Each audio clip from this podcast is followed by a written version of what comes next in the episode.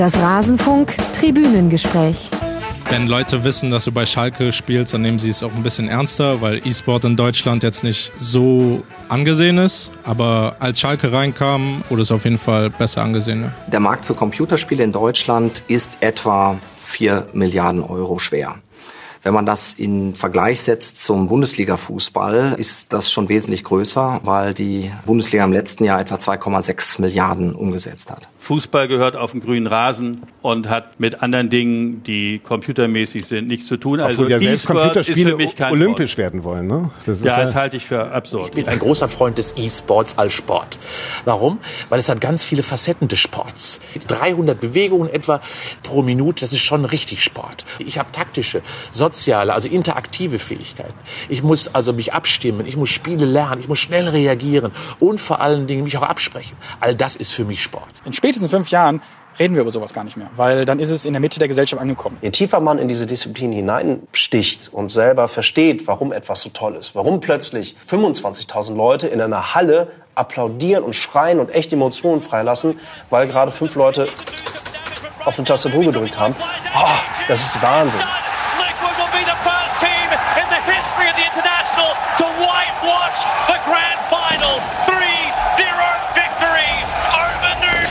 Thema und jede Menge Nachspielzeit.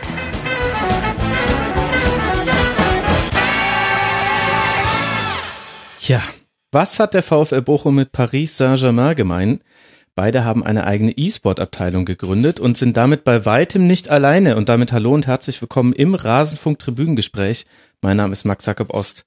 Schalke, Wolfsburg, Leipzig, Stuttgart, Leverkusen, Köln, Hertha und der VfB Stuttgart sind in Deutschland aktiv und ich wäre mir nicht sicher, ob zum Zeitpunkt der Veröffentlichung diese Liste noch vollständig ist, denn es geht sehr rasant in Deutschland und nicht nur hier. Manchester City, Valencia, Sporting Lissabon, Ajax Amsterdam, Olympique Lyon sowie fast alle Vereine der Major League Soccer es gibt jede Menge Fußballvereine, die sich im Bereich E-Sports engagieren. Allein in Deutschland gibt es zwischen 1,5 und 4,5 Millionen E-Sportler und 36 Millionen Deutsche bezeichnen sich selbst als Computerspieler. Das sind, und das ist ein sehr gerne genommener Vergleich, doppelt so viele Computerspieler wie Autofahrer. Aber was hat denn das mit Fußball zu tun? Was hat das im Rasenfunk zu suchen? Ist das überhaupt Sport? Und warum machen da jetzt einzelne Bundesliga-Vereine mit? All diese Fragen wollen wir in diesem Tribünengespräch beantworten und ich freue mich auf eine Reihe von tollen Gesprächspartnern. Zum einen Malte Hedderich. Er ist selbst FIFA-Spieler und hat an Weltmeisterschaften für Deutschland teilgenommen. Inzwischen kommentiert er auch Spiele, macht so ein bisschen da, ich weiß nicht, ob es der Oliver Kahn-Experte ist oder eher der Mehmet Scholl-Experte, kann er uns gleich selbst beantworten und ist einer der Gründer der Agentur Bpart Gaming und eine viel gefragte Stimme im Bereich des E-Sport. Deswegen bin ich sehr, sehr, sehr, sehr froh, Malte, dass ich dich hier begrüßen darf. Hallo. Hey, vielen Dank für die Einladung, Max. Du hattest jetzt am Wochenende das Vergnügen, mal als Experte tätig zu sein. Wer bist du? Eher so der Tobi Escher oder der Oliver Kahn der E-Sport-Experten? Ich finde Tobi schon sehr cool, muss ich sagen, weil er da natürlich recht analytisch rangeht. Ähm, ich würde da jetzt nicht den Vergleich wagen wollen zu irgendeinem der beiden.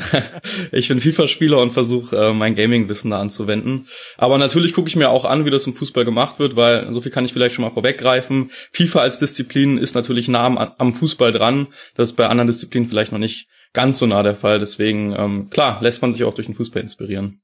Ach, sehr gut. Und so ein bisschen das, äh, die, die Sprachrhythmen und die Wörter, die kennt man schon. Das, also gerade, dass du nicht noch gesagt hast, du spielst da, wo der Trainer dich hinstellt, das hat jetzt noch gefällt und du haust natürlich immer alles raus. Im E-Sports darf man noch äh, ganz gerade ausreden. ja, mal schauen, wie lange das noch so bleibt. Werden wir gleich besprechen, unter anderem auch mit Conny Winkler. Seine Stimme kennt ihr vielleicht von Amazon Music oder all seinen Vorgängern oder vielleicht von Antenne Thüringen oder vielleicht auch aus seinen eigenen Streams und Videos zu Videospielen. Er moderiert, er spielt, er ist jetzt endlich mal im Rasenfunk. Hallo Conny. Hey Max, es klappt endlich und dann zu so einem schönen Thema. Danke auch äh, von mir an, für diese schöne Einladung. Ich muss dich nur kurz korrigieren, es ist nicht Antenne, es ist Landeswelle Thüringen. Um Gottes Willen. Konkurrenten. Ja, ja, es ist aber alles okay. Ja, danke. Sehr gut. Da stehen jetzt wahrscheinlich in Thüringen schon manche Leute mit der brennenden Heugabel auf den Straßen und womit mit Recht. Es tut mir sehr leid. Aber schön, dass es geklappt hat. Zum zweitschönsten Thema, über das du sprechen kannst. Das schönste wäre natürlich der erste FC Nürnberg, aber das holen wir. Ja, das stimmt, das stimmt. Das der Club, ja. Ja, Und dann freue ich mich sehr über die Anwesenheit von Tim Reichert. Ihn haben wir zum Teil auch schon im Intro gehört. Er spielte selbst Profifußball, unter anderem bei Rot-Weiß Oberhausen. Seit 2016 ist er im E-Sport-Bereich des FC Schalke 04 tätig. Aktuell als Chief Gaming Officer, was auch immer das ist. Hallo Tim. Glück auf aus Schalke. Freue mich sehr, äh, dabei zu sein und ähm, ja, mal schauen, was für Fragen du für uns auf Lager hast. ja, ich vermute, zumindest im Anfangsteil wird es euch wenig überraschen, denn der E-Sport ist ein Bereich, der noch relativ jung ist in Deutschland und deswegen werden die immer gleichen Fragen von immer anderen Leuten gestellt und beantwortet. Jetzt auch im Rasenfunk. Bevor wir damit aber anfangen, danke ich noch den Rasenfunk-Supportern Flixius, Manfred, Thomas und Andreas S. Der Rasenfunk ist frei von Werbung, Sponsoren und liegt hinter keiner Paywall. Und warum? Wegen Unterstützerinnen und Unterstützern wie euch. Vielen Dank. Wer uns unterstützen möchte, kann das tun unter rasenfunk.de slash unterstützen. So. Jetzt wollen wir aber loslegen. Und zwar ganz, ganz, ganz am Anfang, Malte. Was ist denn eigentlich E-Sport oder E-Sports? Also als simple Definition würde ich erstmal sagen, dass das wettbewerbsorientierte Computerspielen ist. Man kann da sicherlich nochmal unterscheiden zwischen zum Beispiel Einzelspielen, wo man dann eins gegen eins spielt, aber meistens wirklich immer gegen einen echten Menschen oder eben Teamspielen, wie League of Legends zum Beispiel, wo man dann im Team aufeinander trifft. Und es gibt, denke ich, so drei zentrale Plattformen. Das ist einmal auf dem PC und es gibt dann eben die beiden Konsolen, die PlayStation 4 und die Xbox One und für diese jeweiligen Plattformen dann auch unterschiedliche Spiele, in denen gespielt wird. Ah, da sieht man, dass sich jemand seine Antwort schon zurechtgelegt hat. Das finde ich sehr gut. Aber wir haben hier. Ich habe sie mir sogar gerade frisch im Kopf äh, formuliert, ah, nicht also abgelesen. Da, also. da sieht man, was für ein Profi du einfach bist, Malte. Aber ist denn jetzt einfach nur, wenn ich ein Videospiel spiele gegen jemand anderen, ein Computerspiel, ist das einfach schon E-Sport? Kann man das so bezeichnen? Oder setzt das noch einen Grad der Professionalisierung voraus? Wie weit ist der Begriff da definiert. Ja, also ich glaube, das ist immer ein fließender Übergang. Es gibt einmal so Casual Gaming, das ist eigentlich das, was wir alle machen, wenn wir einfach mal die Konsole oder den PC anwerfen und ein bisschen drauf loszocken. Und ich glaube, der Unterschied ist einfach, wenn man bewusst sagt, hey, ich mache das jetzt hier wettbewerbsorientiert, ich habe irgendwie das Ziel, besser zu werden, ich möchte mich mit anderen Leuten wirklich messen und nicht einfach nur drauf loszocken. Aber dieser Übergang, der ist, denke ich, einfach fließend. Okay. Ich glaube auch hier, vielleicht kann ich mal hier einhaken, ja, gerne. unterschiedlich in der Definition ist meiner Meinung nach, also Fußball in der Kreisliga C ist ja genauso Sport wie Fußball in der Bundesliga und ähm, ich glaube, was Malte gerade sagt, ist schon richtig. Also äh, auf der Couch ähm, mit seinen Kumpels ähm, FIFA spielen ist äh, am Ende des Tages genauso E-Sport wie ähm, in den vollen Stadien äh, gegen äh, auf den Weltmeisterschaften zu spielen. Das ist halt nur ein anderes Niveau, ein anderes Level. Also das würde ich sagen, ist dann der Breitensport. Das äh, ja, schöner Couch, Spielen auf der Couch. Andererseits könnte ich jetzt aber natürlich auch sagen, naja, wenn ich zu Hause mit meinen Zwillingen Halma spiele, dann mache ich da ja auch dann Sport. Und wenn ich jetzt dann bundesweit spielen würde, würde ich dann ein, ein professioneller Halma-Spieler sein.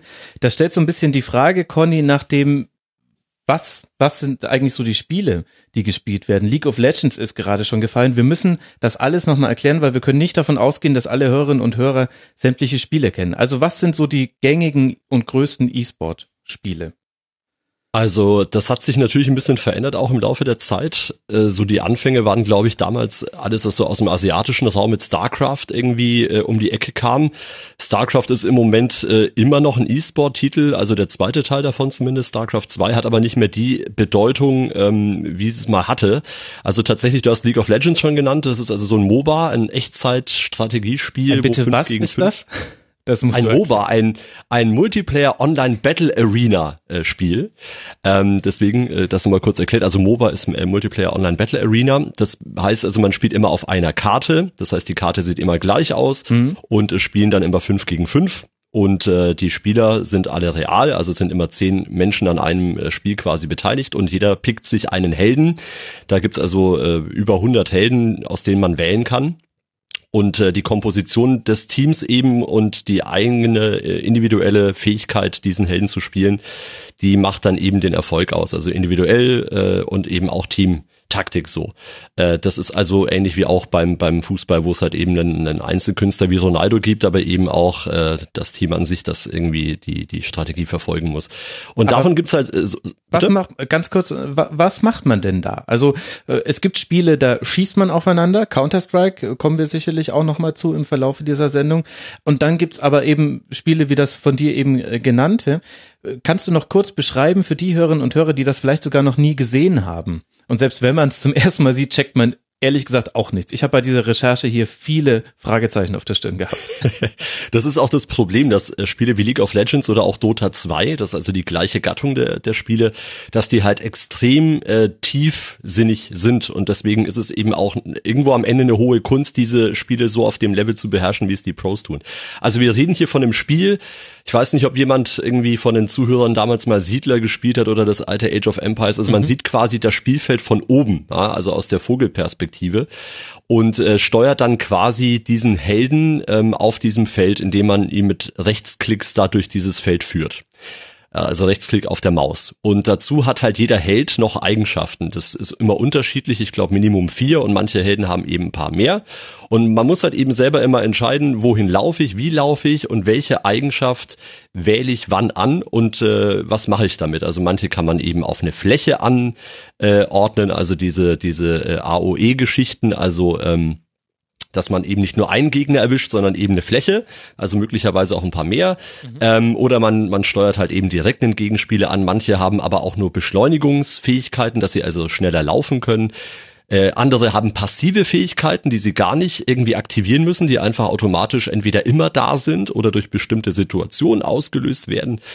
Also du merkst, es ist echt sehr, sehr schwer, das äh, am Ende so ganz runterzubrechen, weil es wirklich ja. eben sehr komplex ist. Aber am Ende ist es so, du suchst den Helden aus, du überlegst dir, wohin laufe ich mit dem und wann wähle ich welche Eigenschaft aus und das Ganze aus der Vogelperspektive und Ziel ist es am Ende, die gegnerische Basis ähm, als erster zu zerstören. Wer das geschafft hat, gewinnt. Dazwischen sind natürlich viele ähm, andere ähm, Momente in so einem Spiel. Es ist meistens aufgebaut auch in verschiedene Phasen, ein Early Game, dann im Mid Game und eben auch ein Late Game, wo verschiedene Helden dann wiederum stärker oder schwächer werden. Äh, dazu gibt es ähm, Gegenstände, die man einkaufen muss oder kann, äh, damit diese Helden aufgewertet werden im Laufe einer solchen Partie. Und die muss man sich dann halt auch überlegen und zusammenkaufen mit Gold. Es gibt also auch eine Währung. Immer wenn man einen gegnerischen äh, kleinen Gegner es geht immer ums Geld. Äh, immer wenn man gegnerischen kleinen ähm, Gegner zerstört, dann bekommt man eben Gold, das sammelt sich an äh, und damit kauft man dann in verschiedenen Shops diese Gegenstände. Also es sind so viele Facetten, vor allem bei League of Legends und Dota 2, äh, bei dieser Gattung dieser äh, MOBAs, Multiplayer Online Battle Arena Spiele. Es gibt aber eben auch ähm, so die klassischen Shooter, also Counter-Strike hat sich eigentlich über die Jahrzehnte hinweg weiter in der Szene verankert, auch in Deutschland ganz wichtiges Spiel. Also dauert nicht lang, wenige Minuten, dann sind die Karten immer ausverkauft bei den großen Turnieren, die dann teilweise auch in der Lanxess Arena ähm, irgendwie äh, stattfinden. Das ist also ein klassisches Team-Ego-Shooter-Spiel. Ähm, also man steuert dann aus der Ich-Perspektive ähm, ein Teilnehmer einer Spezialeinheit oder eben eines Terroristen und äh, versucht dann eben verschiedene Aufgaben zu erfüllen. Die Terroristen müssen meistens Bomben platzieren und die äh, Counterterroristen, also die äh, Spezialeinheiten, müssen dann versuchen, diese Bomben zu entschärfen oder eben davor alle Terroristen zu eliminieren. Ähm, genau. Was ich, glaube ich, für Leute, die das Spiel noch nicht gesehen haben oder auch noch nicht gespielt haben, recht erschreckend anhören könnte. Das ist, daher kommt vielleicht auch die Angst vor diesen Ego-Shootern, dass das Szenario ein sehr blutiges ist, sich das aber nicht zwangsläufig so anfühlen muss, wenn man dieses Spiel spielt. Ja, das stimmt. Das ist natürlich eine, eine, eine Debatte, die ist halt eben mit diesem Killerspiel-Thema, die wir ja schon seit langer Zeit haben. Und es gibt aber immer wieder eben auch Studien, die eben widerlegen, dass jemand, der solche Spiele spielt, auch zwangsweise dann zur Waffe greift. Ähm, man muss halt immer sich vor Augen führen, das ist ein fiktives Szenario. Das ist wie wenn ich irgendwie, keine Ahnung, auch mal mir einen Kinofilm anschaue. Auch das ist eine Kunstform. Ähm, nur weil James Bond irgendwem da keine Ahnung was äh, um die Ohren knallt, äh, habe ich jetzt nicht den, den inneren Antrieb, auch wenn ich James Bond vielleicht cool finde, ähm, dann irgendwie äh, selbiges zu tun. Ähm, ja, aber das ist natürlich äh, ja über Jahre hinweg ein Thema gewesen, ja, im, in, in Verbindung auch mit CSGO.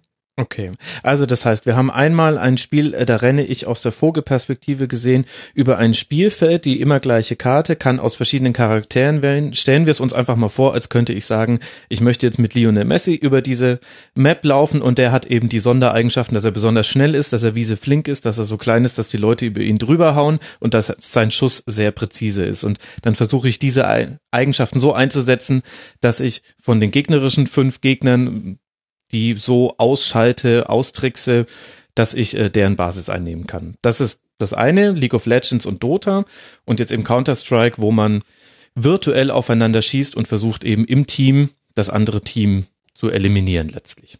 Ja, es gibt natürlich noch ein paar mehr. Also wenn wir bei diesen Ego-Shootern sind, müssen wir auch Overwatch nennen. Das ist eher dann ein bisschen comicartiger aufgezogen mit äh, sehr ähm, unrealistischen Fähigkeiten und Eigenschaften. Die können also sehr hoch hüpfen, da hast du sogar einen, irgendwie einen Gorilla mit dabei und so. Ähm, das ist dann nochmal so ein bisschen abstrakter. Ähm, das gibt's natürlich auch. StarCraft 2 habe ich auch noch erwähnt. Äh, es, es, gibt so ein paar kleinere, aber ich glaube, so die Platzhirsche sind halt die. Und dazu gesellt sich im Moment auch eine neue Gattung. Das sind äh, die, ähm, die Battle Royale Spiele. Also okay. die Spiele, wo du quasi auf eine Karte kommst äh, mit 100 anderen Spielern oder mit 99 ja. Mhm. anderen Spielern und der, der als letztes überlebt, gewinnt. Da gibt es im Moment zwei Spiele, die sehr äh, oben sind so in den Charts. Es ist einmal Player Unknowns Battlegrounds, das sogenannte PUBG und dann hast du Fortnite, was im Moment durch die Decke geht. Äh, das ist dann auch eben ein bisschen so der Unterschied. Ich würde das auch ähnlich vergleichen wie CS oder äh, Overwatch. Das eine ist sehr realistisch, also in dem Fall PUBG.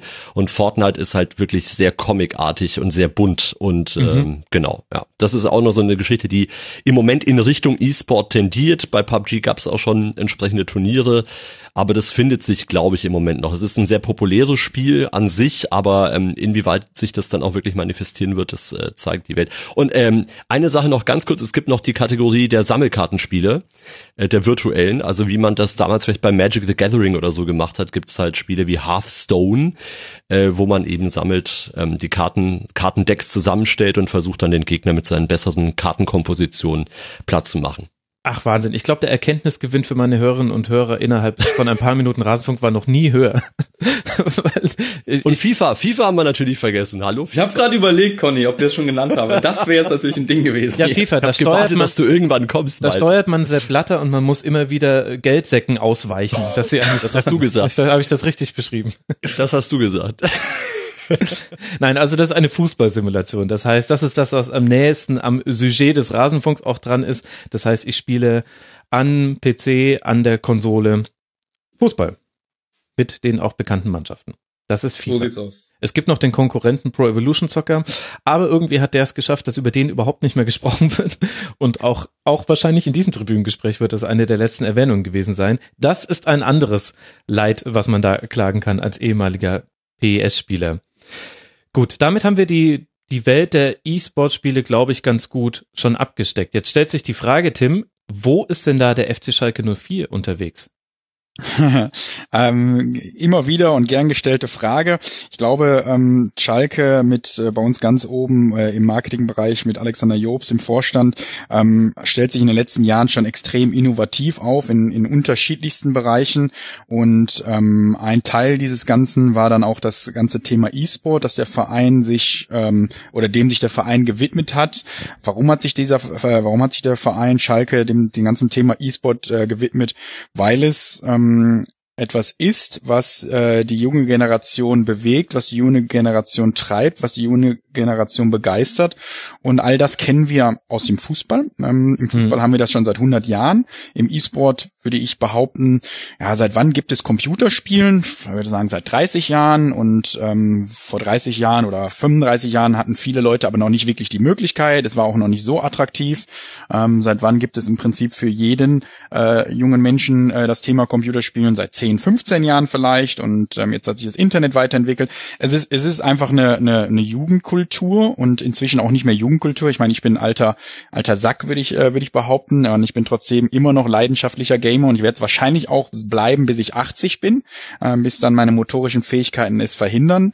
Ähm, von daher ist es etwas, was, was uns äh, in den nächsten äh, 10, 20, 50, 100 Jahren begleiten wird. Ähm, und ähm, warum dann hier nicht offen genug sein als als Sportverein und sich dem widmen, ähm, einer Begeisterung widmen, ähm, die die ähm, ja eine neue Generation äh, treibt. Ähm, und ich glaube, Schalke steht inzwischen dafür, innovativ zu sein und deshalb haben wir den Schritt gemacht. Ähm, ganz klassisch, um diesen Leuten auch zu zeigen, hey, wir verstehen eure Begeisterung und wir wollen daran teilhaben. Okay, das ist natürlich dann die Antwort, die man auch erwarten könnte, aber jetzt könnte ich dem entgegenhalten, wenn jetzt alle jungen Menschen auf einmal rumlaufen würden und nur noch eine Sandale anhätten und das wäre so ein Zeichen einer großen Jugendbewegung, dann würde ja Schalke 04 auch nicht irgendwann zum Zeichen, dass man da mitmachen möchte, auch nur noch mit einer Sandale ins ins Stadion einlaufen, sondern dahinter stehen ja doch noch andere Interessen, oder? Ja, na, also natürlich stehen da äh, wirtschaftliche Interessen hinter, ähm, absolut, gar keine Frage. Aber ich glaube hier ähm, tatsächlich, dass das Hauptargument bleibt, dass wir ein Sportverein sind, dass wir das ganze Thema ähm, Begeisterung, Fans, ähm, Sport, Sieg, Niederlage, ähm, dass das alles ja sehr nah an, an unserem klassischen Kerngeschäft dran ist und ähm, deshalb uns, uns hier auch sehr einfach gefallen ist, ähm, in diesem Bereich damit einzusteigen. Mhm. Ähm, natürlich hast du recht. Ich könnte jetzt äh, oder ein Argument ist ja natürlich, es ist hier auch äh, ein, ein Wirtschaftstreiber für uns und wir wollen, das haben wir vom ersten Tag angesagt, ähm, das ganze Thema ähm, äh, ähm, begleiten oder beziehungsweise umsetzen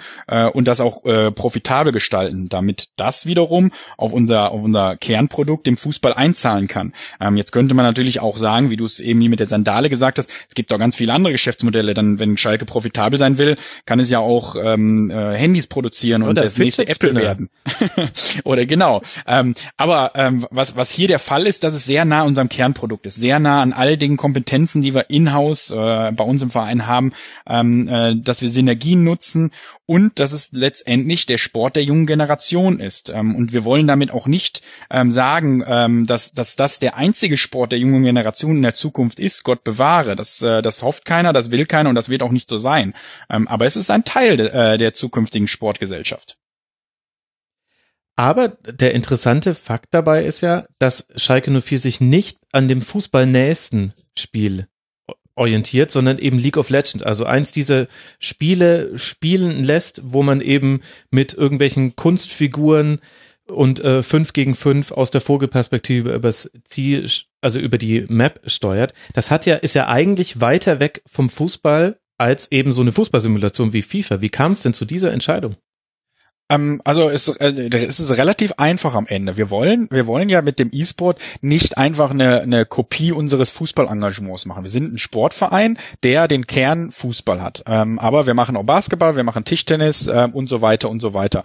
Und der E-Sport, ähm, ich meine, das haben wir ja gerade schon von Conny und von Malte gehört, ist viel, viel größer, als es nur das Thema FIFA ist. Mhm. Und ähm, wir wollten uns vom ersten Tag an dem auch stellen und äh, dem auch gerecht werden. Und deshalb haben wir ähm, zu Beginn sogar sehr bewusst bewusst gesagt, wir starten nicht mit FIFA, wie es alle anderen Fußballvereine machen, sondern wir starten mit einem Computerspiel, das ähm, äh, eine, eine, eine Vielzahl Millionen von Menschen weltweit begeistert. Und ähm, ich glaube, ähm, steht außer Frage, dass League of Legends eins der meistgespielten, aber was für uns dann natürlich noch viel wichtiger ist, vor allem das meistgeschaute Computerspiel der Welt ist. Und deshalb haben wir uns sehr bewusst hierfür entschieden, weil am Ende des Tages muss es ähm, auf äh, äh muss es ein profitables Geschäftsmodell werden ähm, und nur nur ähm, äh, aus der Leidenschaft ähm, äh, eines Wettkampfs ist es nicht zwingend äh, profitabel, ähm, sondern am Ende des Tages, wann wird ein Sport ähm, wirklich medienwirksam und äh, wann kann er auch profitabel werden, wenn viele Leute dem äh, folgen und dem auch zuschauen. Und das ist bei League of Legends und bei Counter-Strike und bei Dota 2 und aktuell auch bei Fortnite und bei PUBG noch eher gegeben, als es dann äh, bei FIFA oder Pro Evolution der Fall ist. Mhm. Da würde mich mal noch eine Einschätzung von dir, Malte, interessieren. Du bist ja auch viel unterwegs. Kannst du mal kurz so die Zuschauerzahlen ein bisschen einordnen, die man bei großen Turnieren hat? Jetzt am Wochenende lief es ziemlich gut, muss ich sagen. Da fand ja die virtuelle Bundesliga statt, also die ähm, offizielle deutsche Meisterschaft in FIFA 18, die ich gemeinsam da auch mit Conny on Air begleitet habe. Und ähm, also zum einen lief das Ganze live im Fernsehen zwei Strecken lang, am Samstag und am Sonntag. Da kenne ich die Zahlen noch nicht, ehrlich gesagt. Aber alleine die VODs jetzt zum Beispiel auf YouTube die dann immer so zwei, drei Stunden Stream zeigen, sind über 100.000 Klicks gegangen. Und ich glaube, was ja immer auch so eine relevante Größe ist, wie viel gleichzeitige Zuschauer in der Spitze dabei waren, das waren so 17.000, 18.000, was für FIFA jetzt schon sehr, sehr gut war in Deutschland. Also sozusagen ein neuer Rekord war. Ähm, aber ich gebe Tim da grundsätzlich recht, dass das in FIFA leider immer noch so ein bisschen hinterherhängt. Und ich will vielleicht auch mal kurz meinen Eindruck sagen, woran das ein bisschen liegen kann. Also League of Legends ist ja eine ganz andere Welt. Conny hat das eben schön erklärt ähm, insofern sieht man auch was ganz anderes. Wenn man FIFA guckt, dann sieht man zunächst erstmal Fußball, weil das Spiel ist ja sehr realistisch. Und da hat sich EA als Spielehersteller aus meiner Sicht lange schwer getan und ich finde, da geht auch immer noch mehr. Es gibt zum Beispiel noch keinen Zuschauermodus, was die anderen Spiele haben, wo man also reingehen kann und wirklich sauber ähm, äh, möglichst irgendwie aus schönen Perspektiven die Szenen einfangen kann. Ähm, wir müssen da immer irgendwie mhm. drumherum arbeiten und müssen uns trotzdem vom Fußball so ein bisschen abgrenzen oder zumindest sagen, dass das eine coole Ergänzung ist. Und haben jetzt mittlerweile, das war zum Beispiel auch mein Job am Wochenende, rausgefunden, dass das Wichtigste für die Leute ist, die zuschauen, dass sie etwas dabei lernen. Die wollen natürlich unterhalten werden, aber ja. die meisten von unserer, sag ich mal, Kernzuschauerschaft das sind selber alles leidenschaftliche FIFA-Zocker und, und Zockerinnen natürlich. Und die wollen einfach selber auch lernen, wie, wie man in FIFA besser werden kann. Ähm, aber genau, zurück zu den Zahlen. Wir haben halt gemerkt, umso besser wir uns darauf dann konzentriert haben und umso mehr das Thema auch dankenswerterweise durch Vereine wie Schalke etc. Äh, bekannter geworden ist, desto mehr steigen jetzt langsam auch die Zuschauerzahlen. Ich glaube aber, ähm, vielleicht hier nochmal um einzuhaken, ähm, dass sich die FIFA-Zahlen enorm entwickeln, auch die Zuschauerzahlen. Ähm, aber im E-Sport ist es ähm, tatsächlich so, wie, wie der Malte es auch gerade schon angesprochen hat, ähm, es, ist, es hängt sehr viel davon ab, wie sehr der Spielehersteller hier das Thema auch pusht und wie sehr er es zuschauerfreundlich gestalten möchte und hier auch Optionen bietet für Zuschauer, ähm, äh, das Spiel äh, in einer in einem vernünftigen Umfeld zu schauen. Und ähm, da hat EA lange Zeit meiner Meinung nach sehr schlechten Job gemacht. Sie arbeiten jetzt daran, dass es besser wird ähm, und versuchen auch äh, bessere Events auf die Beine zu stellen. Nichtsdestotrotz ist man hier noch ein deutlich äh, von den von den großen äh, weiterentwickelten Spielen entfernt. Ähm, aber wenn man die Schritte, die, die die in den letzten zwei Jahren EA gemacht hat und die ganze FIFA-Community gemacht hat, äh, sich anschaut, dann kann man, glaube ich, hier schon äh, stark von ausgehen, dass dass die Zuschauerzahlen irgendwann sich auch in einem wesentlich höheren Niveau bewegen. Wo allerdings ich immer noch ein bisschen dran zweifle und Malte, vielleicht kannst du hier mir gute Gegenargumente liefern, ist das Thema Live-Events im FIFA-Bereich, ob das jemals ähm, da, dazu führen wird, dass wir irgendwie Arenen ausverkauft bekommen. Ähm, weil aktuell sehe ich immer noch das Produkt als zu langatmig an. Aber ähm, ich lasse mich da sehr, sehr gerne eines Besseren überzeugen. Ähm, ich will jetzt hier gar nicht zu sehr Werbung in eigener Sache machen, aber hast du vor zwei, drei Wochen unseren Draft Story Cup ein bisschen mitverfolgt? Den habe ich gesehen, der war tatsächlich sehr gut.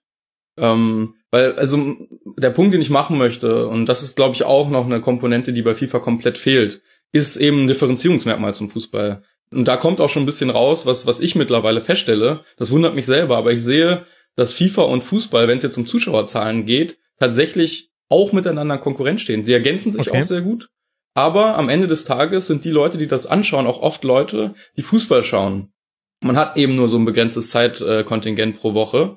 Und das funktioniert beides gut zusammen und nichtsdestotrotz muss man irgendwie gucken, warum sollen die Leute auch FIFA schauen? Und wir haben uns ein Format überlegt, also ähm, Vpart Gaming gemeinsam mit der Agentur Take TV haben wir ein Event ähm, veranstaltet, wo wir internationale Spieler eingeladen haben und einen besonderen Spielmodus gespielt. Der nennt sich Foot Draft, also ein Ultimate Team, wo man sich so sein Team bauen kann. Mhm. Und ähm, da draftet man sich sein Team zusammen und hat also jede Runde irgendwie ein ganz neues, innovatives oder bestenfalls irgendwie innovatives Team gebaut, hat sich eine Formation rausgesucht, hat dann die Spieler zusammengepickt und normalerweise spielt man in FIFA immer mit den gleichen Spielern. So war da eine Abwechslung drin. Und für die Zuschauer war das viel spannender, das mitzuerleben. Und ich glaube, solche Komponenten fehlen auch noch.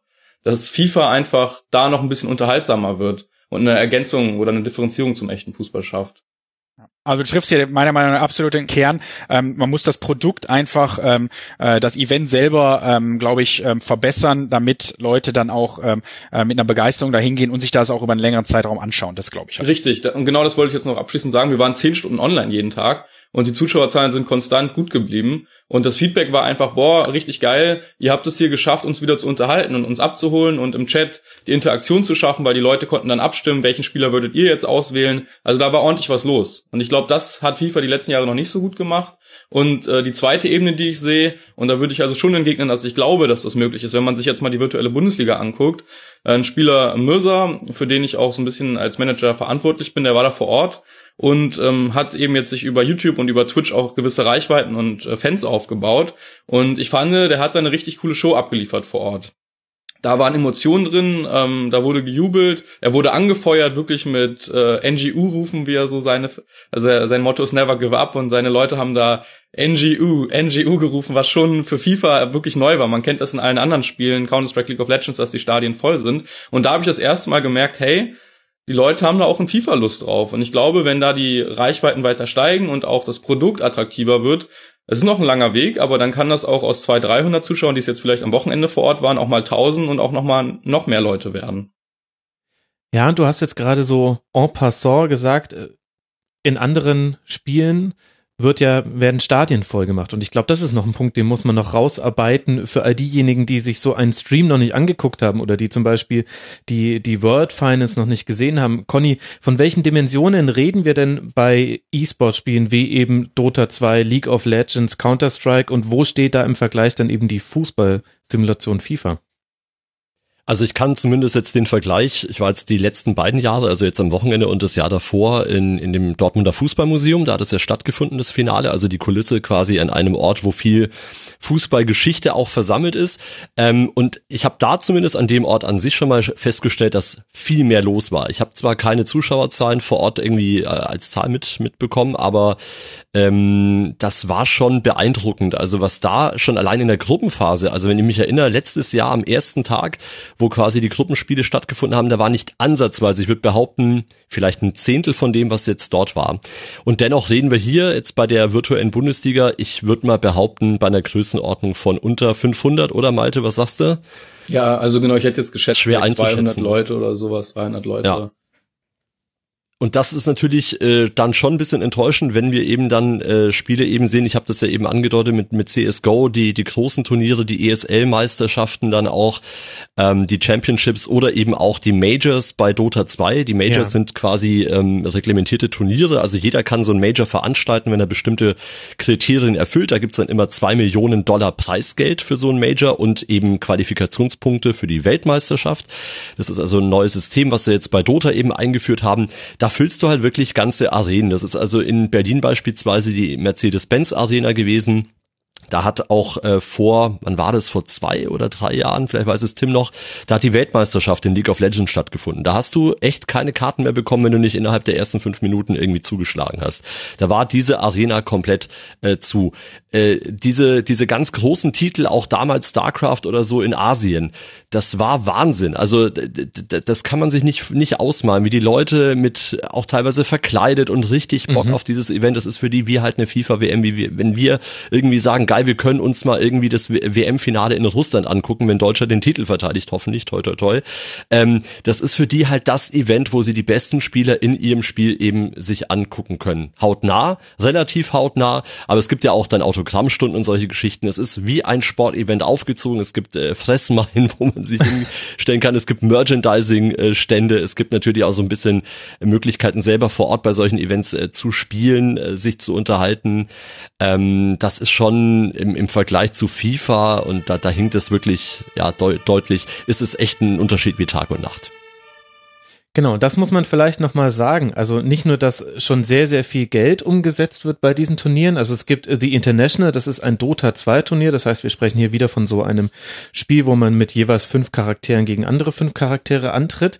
Da wurden 2017 Preisgelder in Höhe von 24,5 Millionen US-Dollar ausgegeben. Und das, was du gesagt hast mit, das ist wie eine Fußballweltmeisterschaft für die Zuschauer vor Ort, das ist exakt richtig. Also wer da vielleicht so ein bisschen die Augenbraue hüpft von den Hörerinnen und Hörern, der das noch nicht gesehen hat, ich kann nur empfehlen, mal bei YouTube einfach einzugeben, äh, Dota 2 Turnier Highlights es ist unglaublich, wie die Stadien abgehen. Also du hast wirklich 70.000 Leute, die da jubeln, als wäre gerade, als hätte gerade Mario Götze in der 113. Minute das 1 zu 0 gegen Argentinien gemacht. Also die Emotionalisierung, die Professionalisierung und die Massenkompatibilität ist definitiv vergleichbar mit dem Fußball. Stellt sich allerdings die Frage, Tim, was erhofft sich denn dann Schalke 04, wenn unter den ganzen Mannschaften, die dort antreten, auf einmal auch Schalke ist? Denn es ist ja nicht so, dass man sagen könnte, das sind jetzt Jungs, die kommen bei uns aus der Region, die haben wir schon damals in der knappen Spiele mit fünf Jahren haben sie ihren ersten Controller in der Hand gehalten und dann hat Norbert Elgert die mal so richtig fit gemacht und jetzt spielen sie hier für ihre Region, sondern es ist ja ein, ja, einfach neu bei Schalke 04. Es fehlt so ein bisschen Heritage, hätte man jetzt auf Englisch gesagt, dass äh, die Tradition. das ist natürlich bei allem, was man neu ins Leben ruft, fehlt Tradition, äh, völlig richtig. Ähm, aber äh, was suchen wir hier? Wir, äh, wir suchen im Prinzip das gleiche wie bei allen anderen Sportarten. Wir wollen, dass Teams, ähm, ob es jetzt Teams sind wie bei League of Legends oder Spieler, Einzelspieler wie bei FIFA oder was auch immer noch in Zukunft dazukommt, dass die unsere blau und weißen Farben ähm, so vertreten, wie wir uns das vorstellen, dass sie sportlich erfolgreich sind, dass sie die Massen begeistern. Und ähm, ich meine, ihr habt ja gerade sehr schön diese Großevents Weltweit beschrieben. Ähm, in Seattle das TI in Dota, äh, die Weltmeisterschaften League of Legend in, die waren jetzt dieses Jahr, äh, also dieses Jahr, letztes Jahr, Ende letzten Jahres, waren sie in Peking im, im, im Olympiastadion, äh, also im Vogelnest. Ähm, mhm. Es ist ein 80.000 äh, Zuschauerstadion, es war ausverkauft.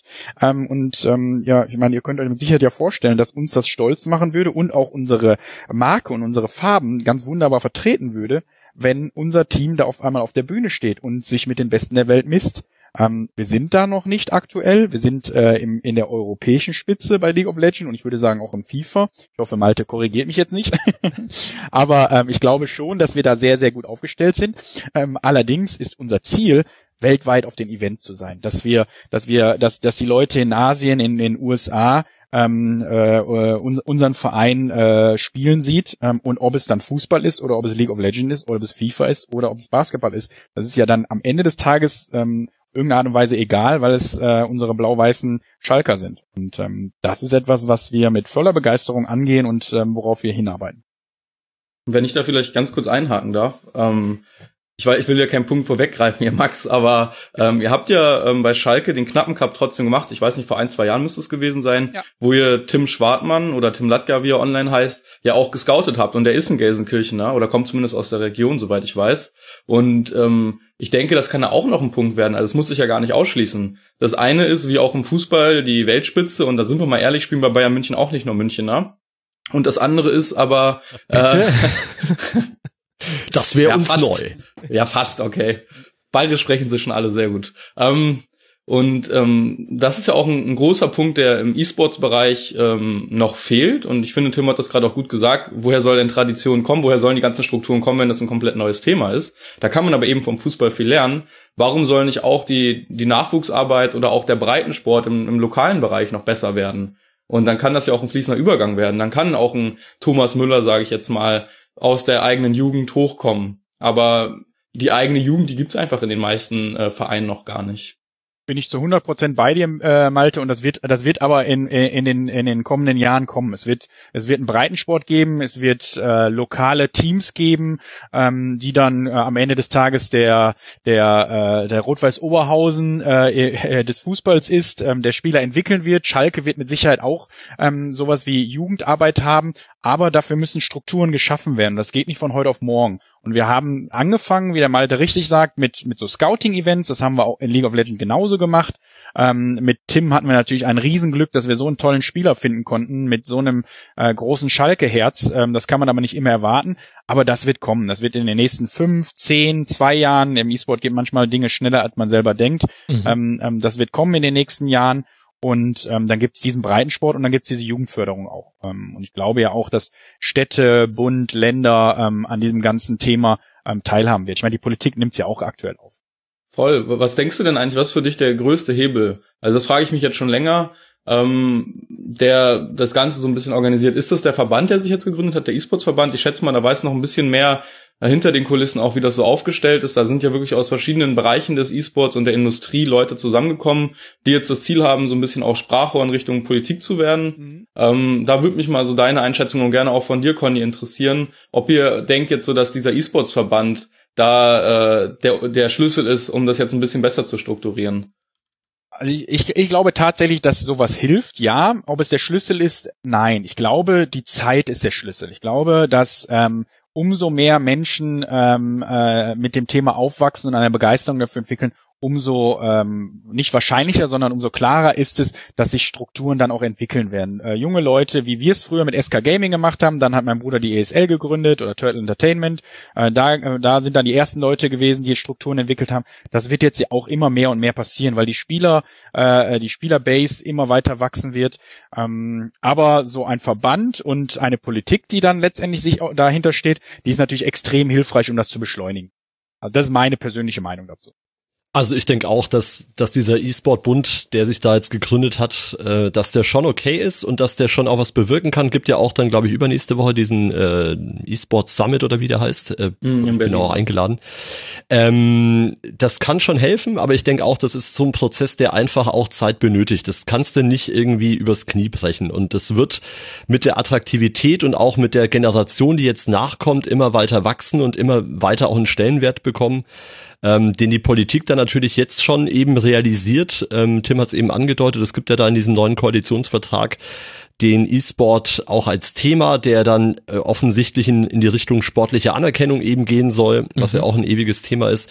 Ähm, ich denke auch, dass das schon äh, als Initiative oder als, als ähm, Verein, als eingetragener, dass es schon helfen kann, aber eben nur eine Unterstützung ist und nicht der entscheidende Faktor. Das bringt uns ja schon zu einer spannenden Frage und auch zu einem O-Ton, den wir unter anderem im Intro gehört haben. Der DFB-Präsident Reinhard Grindel hat gesagt, ich zitiere, Fußball gehört auf den grünen Rasen und hat mit anderen Dingen, die computermäßig sind, nichts zu tun. E-Sports ist für mich kein Sport. Dem gegenüber steht unter anderem, dass der DFB ein eigenes E-Sport-Turnier mal veranstaltet hat in Hamburg. Okay, wusste er vielleicht nicht. Und eben das, was ihr gerade mit dem Koalitionsvertrag angesprochen habt und dass es ernsthafte Überlegungen gibt, dass E-Sport olympisch wird. Das ist eigentlich abzusehen, dass das kommen wird. Und der Hintergrund dieser Kritik von Reinhard Grindel ist ja der Vorwurf, wenn ich an der Konsole sitze und etwas mache und mich nicht dabei aktiv draußen bewege, dann ist das kein Sport. Wie definiert man denn Sport und ist E-Sport dann einer, Malte? Du fragst mich je nach Definition.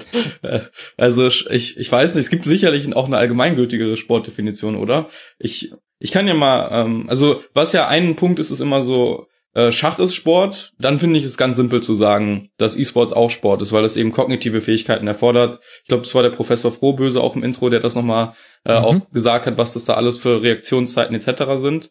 Das sehe ich auch komplett so. Ich war ja auch eine Zeit lang professioneller Spieler. Ähm, ich muss aber trotzdem fairerweise sagen, und in diese Richtung zielt diese Frage immer ab, was ist Sport? Ähm, es ist jetzt halt keine komplette physische Betätigung so wie Fußball zum Beispiel, sondern es ist auch sehr, sehr anstrengend, aber auf eine andere Art und Weise, weil sich das Ganze eben auf dem Konzentrationslevel, auf dem kognitiven Level abspielt. Und man muss jetzt kein Marathon laufen können, aber es hilft eben auch physisch fit zu sein, weil das natürlich alles miteinander verknüpft ist, dass man sich dann auch in der Lage ist, länger zu konzentrieren zum Beispiel. Deswegen ja. ist Sport für mich letztendlich auch ähnlich wie die E-Sport-Definition schon so, ähm, wenn man sagt, man, man geht hier vielleicht ähm, ja, es muss nicht immer ein Wettbewerb sein, aber man geht da irgendwas nach ähm, mit einer gewissen Struktur und mit einer gewissen Zielsetzung. Ähm, die kann ganz unterschiedlich sein. Und beim, beim Spielen ist das eben meistens, dass man sich mit anderen Spielern messen möchte. Und ich finde, das ist schon ein ganz wesentlicher Charakterzug äh, von dem, was ich unter Sport verstehe. Aber dann kann ich ja auch sportlich Geranien züchten wenn ich dem Ziel gesetzt und vielleicht in einem Wettbewerb nachgehe. Ja, ich ja, also nagel mich jetzt nicht auf einzelne Kriterien fest. Aber es ist ja ähm, immer leicht, hier auf einzelne Kriterien äh, sich festzunageln. Äh, ich meine, es gibt ja auch, was gibt's denn für? Es gibt Brieftaubensport ist auch Sport, glaube ich. Und es gibt, äh, also es gibt ja so viele Sportarten, wo man das ja auch einfach anwenden kann. Ähm, und ähm, von daher, äh, es ist, es ist sehr einfach, wenn man den E-Sport nicht als Sport sehen möchte, Argumente dafür zu finden. Ähm, das ist am Ende, das ist, glaube ich, auch so eine Glaubensfrage, so ein wenig. Man könnte ja auch mal tatsächlich darüber nachdenken, äh, äh, die Definition von Sport, ist die denn noch die richtige in der heutigen Eben, das Zeit? Ist, das wollte ich ähm, andeuten damit. Ja, ähm, das, das wird ja auch nie diskutiert. Es wird ja einfach gesagt, Sport muss so sein wie, ich weiß nicht, wann die Definition Sport getätigt wurde, ähm, und, und äh, danach ist das. Und am Ende des Tages nennt sich der E-Sport ja auch bewusst elektronischer Sport, deshalb das E davor. Ähm, das, das, äh, der sagt ja auch, er unterscheidet sich ein wenig von, äh, von klassischen Sportarten und das ist ja auch ganz bewusst ich glaube, du musst halt auch einfach, das sind ja verschiedene Ebenen zu sagen, ist das jetzt Sport oder nicht. Du, du kannst es natürlich sehen von der sportlichen Aktivität, du kannst es aber auch sehen von einer gewissen Verbandstruktur. Also äh, na, das, das gibt's natürlich nicht äh, oder noch nicht im Moment im E-Sport, weil ja viel über über Clans, über Teams, über ich sag mal auch ein Stück weit Franchising funktioniert. Ähm, aber es ist natürlich schon so, wenn du eine Aktivität suchst, dann findest du die anhand der, der Anzahl der Eingaben bei, bei so einem Spiel. Das ist auch unterschiedlich. Bei Dota ist es nicht so krass wie bei StarCraft. Ähm, wir hatten es ja auch im Intro gehört, irgendwie mit über 300 Aktionen. Das hast du jetzt bei Dota auch nicht. Aber wenn du dann auch andere Facetten von Sport mitnimmst, also Taktik, Teamtaktik, Ausrichtung, ähm, es gibt ein Coaching, was dahinter steckt, es gibt äh, Strategien, es gibt Komposition, du, du hast ja viele Faktoren, die da irgendwie eine Rolle spielen. Du hast dann am Ende auch Analyse, du hast sogar Physiotherapeuten bei, bei den Top-Teams äh, im E-Sport, die versuchen natürlich auch sportlich die äh, Athleten fit zu halten, weil das ist äh, wichtig, auch bei einem Sport, der überwiegend im Kopf stattfindet und eben in Fingern, müssen die soweit ja körperlich auch einiges aushalten. Ich meine, so ein Turnier, vor allem auch wenn wir über Dota 2 und International reden, wenn du da ein Spiel verlierst und dann in dieser in diesem Turnierbaum über den über den Losers Bracket über den sogenannten durch musst, ey, da spielst du dich äh, total kaputt. Das musst du auch erstmal konditionell hinbekommen, also nicht nur im Kopf, sondern eben auch körperlich. Da sind sehr viele äh, Punkte. Ich glaube, am Ende ist es auch eine Sache, ich habe das auch im, im, Interview beim Sportbuzzer gesagt. Also ich kenne halt auch viele Athleten, die, also E-Sports-Athleten, die, denen ist die Definition am Ende egal außer in dem Punkt äh, Visa. Ja, also es gibt ja oft dann Turniere, die irgendwo stattfinden in den USA oder in Asien und die die Leute sind qualifiziert sportlich, äh, kommen aber nicht hin, weil es dann irgendwelche Einreisebeschränkungen gibt. Und wenn das natürlich irgendwie sportlich anerkannt wäre, könntest du mit einem Sportlervisum da ganz einfach irgendwie das Ding umgehen und äh, die, dieses Event stattfinden lassen. Ansonsten ist es, glaube ich, den meisten Leuten, außer vielleicht äh, Marketing relevanten Institutionen, ich denke mal, die ESL will schon ganz gern, dass das Ding offiziell auch durch ist. Den meisten Sportlern ist es, glaube ich, egal. Ähm, ob das jetzt irgendwie kompetitiver Wettbewerb ist oder oder oder E-Sport oder Sport. Ähm, für mich persönlich ist es Sport, mhm. Aber diese Diskussion ist halt auch wirklich extrem äh, schon lange gezogen und ich hoffe, dass es dann irgendwann auch mal mit in, entsprechenden Strukturen, die entstehen werden, wie Tim auch schon gesagt hat, dass es dann auch wirklich für jeden äh, dann auch ersichtlich ist, dass es einfach ein sportlicher Wettbewerb ist. Aber am Ende des Tages äh, weiß jeder, der sich das anguckt, was die Leute da leisten und das ist äh, auch eine sportliche Leistung. Ja, ich glaube aber für einen hier in der Runde ist diese Frage schon sehr wichtig, denn wir haben wir hier den Vertreter eines Sportvereins, der ja vermutlich auch gegenüber den eigenen Fans auch immer wieder das Engagement im E-Sport rechtfertigen muss. Welche Argumentationslinie fahrt ihr da, Tim? Also ich glaube, hier wurde alles äh, genau in die Richtung schon gesagt. Ähm, es ist äh, es ist eine andere Belastung für den Körper. Ähm, es ist eine ganz andere Art von Sport. Es ist ein elektronischer Sport, wie wir gerade schon gesagt haben. Ähm, es ist definitiv ein Denksport, ähm, wie es mhm. dann auch Schach ist. Es ist definitiv ein Sport, ähm, äh, bei dem man motorische Fähigkeiten braucht. Und im Spitzensport, ähm, wenn man die Adrenalin-Ausstöße sieht und so weiter, ähm, ist es auch ganz, ganz nah an Sport. Ähm, äh, Formel 1 wird ja auch als Sport be äh, be be äh, beurteilt und da hat man ja auch sehr wenig Körperteile, die wirklich aktiv sind. Also es ist es ist so ein bisschen Henne-Ei und ähm, so auch irgendwie so ein Doppel Doppel Doppelthema. Ähm, wir haben schon immer gesagt, für uns ist es äh, Sport, ähm, ganz klar, weil, weil für die jungen Leute, die das auch betreiben, es Sport ist. Und ähm, damit sind wir auch glücklich. Und unsere Fans, es gibt mit Sicherheit viele Fans, die damit keine Anknüpfungspunkte haben, die teilweise auch kein Verständnis dafür haben. Ähm, und das ist aber auch okay so. Es muss ja nicht jeder immer alles gut finden, was man macht. Ähm, das ist, das wäre wär schlimm, wenn das so wäre. Ähm, wir begeistern viele Leute, manche Leute langweilen, langweilen wir damit, aber das ist ja umgekehrt genauso. Fußball begeistert ja auch nicht jeden Menschen weltweit. Ähm, da gibt's Befürworter, da gibt's äh, Leute, die Fußball gar nicht mögen, dann gibt's äh, Leute, die den Fußball egal ist. Und das ist im E-Sport das Gleiche.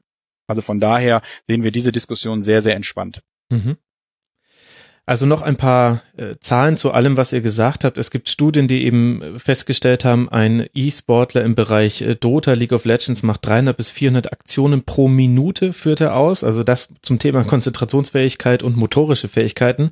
Der Cortisolspiegel von E-Sportlern ist auf dem Niveau von Rennfahrern. Also Cortisol ist das Stresshormon. Die Herzfrequenz in der Regel zwischen 160 und 180. Also sprich, die wesentlichen Elemente, wenn wir sagen, Formel 1 ist ein Sport, Rodeln ist ein Sport, dann kann man auch für E-Sport da genügend finde ich, finden. Ich glaube, das haben wir auch ganz gut rausgearbeitet. Jetzt hast du vorhin gesagt, Tim, dass Schalke 04 aufgrund seiner Herkunft als Sportverein, also jetzt im klassischen Sinne, ich bewege mich auch beim Sport sehr viel, eine Infrastruktur bieten würde, die auch für den E-Sport wichtig wäre. Kannst du das nochmal ausführen? Geht es darum, dass jetzt die, ich überzeichne jetzt einfach mal ein überspitztes Bild, dass die dicken Kinder in den Unterhemden, dass die jetzt auch zwischendurch mal einen Dauerlauf machen zwischen ihren spielen? Also tatsächlich ähm, äh, sehr überspitzt formuliert, aber tatsächlich, und das hat der Malte und der Conny auch schon gesagt, ist es gerade im Spitzensport, im E-Sport, ist es so, ähm, dass ähm, wir, wir nehmen jetzt mal äh, ein, ein Extrembeispiel. Wir haben die League of Legends Weltmeisterschaftsfinale. Da müssen die die äh, die Jungs, die da gegeneinander antreten, müssen im Zweifel müssen die fünf Spiele hintereinander gegeneinander spielen.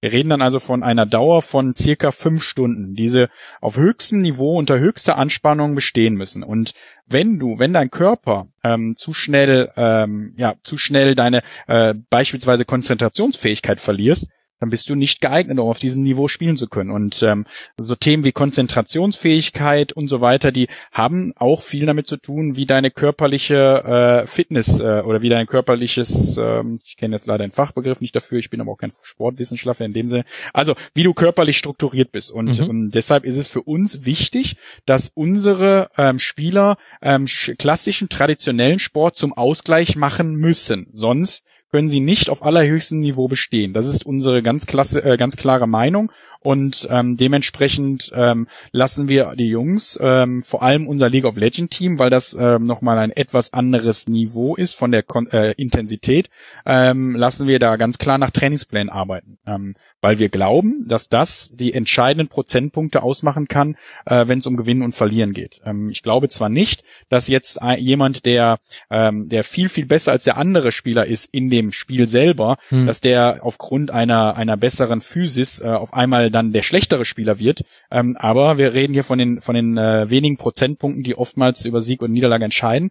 Und da ähm, können wir mit Sicherheit aushelfen. Und was noch dazu kommt, wir sind aber auch der, ähm, der Überzeugung, und das ist, glaube ich, auch unsere soziale Verantwortung, ähm, dass ähm, äh, die junge Generation oder im Prinzip jeder, ob jung oder alt, ähm, sich körperlich betätigen muss, weil es gesund ist. Und ähm, das bedeutet auch körperlich betätigen nicht bis zu bis zum absoluten äh, Exzessiv, ähm, denn das ist auch nicht mehr gesund, aber so, dass der Körper in äh, in Form bleibt. Und ähm, das ist, glaube ich, in jedem, jeder Lebenslage wichtig, ob es für E-Sportler der Fall ist oder für ähm, Leute, die Tag ein, Tag aus im Büro sitzen und ihrer Arbeit nachgehen.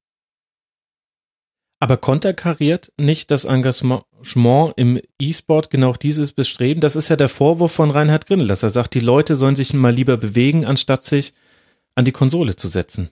Ja, aber ähm, verlieren wir hier nicht dann äh, äh die, die Realität aus den Augen? Weil am Ende des Tages ähm, das, das, das ganze der ganze Bereich das ganze Bereich Computerspielen das ist etwas was was die junge Generation und ich sage immer junge Generation inzwischen ist es ja nicht mehr nur die junge Generation was die diese Generation begeistert. Hm. und das wirst du denen nicht mehr nehmen können und auch nicht mehr nehmen wollen weil es ist etwas was der ihr Leben bereichert was was der was deren Freude in ihrem Leben gestaltet ähm, also hier davon zu reden, das ist doch alles Unsinn, das soll man nicht machen, ist doch einfach, ähm, das, das ist doch einfach äh, eine eine scheinheilige Diskussion, weil wir sagen ja auch nicht, ähm, lies jetzt kein Buch mehr, weil da sitzt du ja auf der Couch, das ist ja ungesund, das mhm. ist ja mhm. auch Schwachsinn und lest bitte nicht zehn Bücher am Tag. Es gibt ja mehr, es gibt ja Bücherwürmer. Sagt man ja auch nicht, ey, das ist so ungesund, weil du die ganze Zeit sitzt dabei, bitte lest keine Bücher mehr.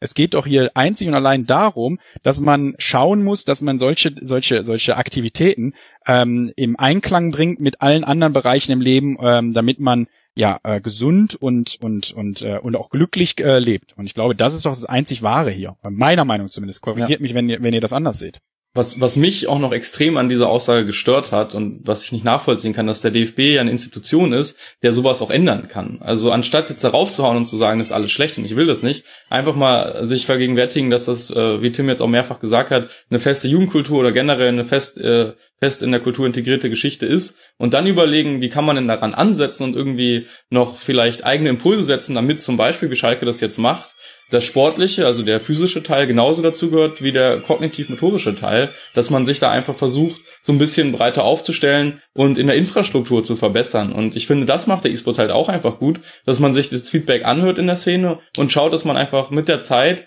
diese Struktur professionalisiert und da ansetzt. Aber zu sagen, irgendwie, das muss ich jetzt ausschließen, dass man Computer spielt und Sport macht, das finde ich schon echt recht stumpf, um ehrlich zu sein.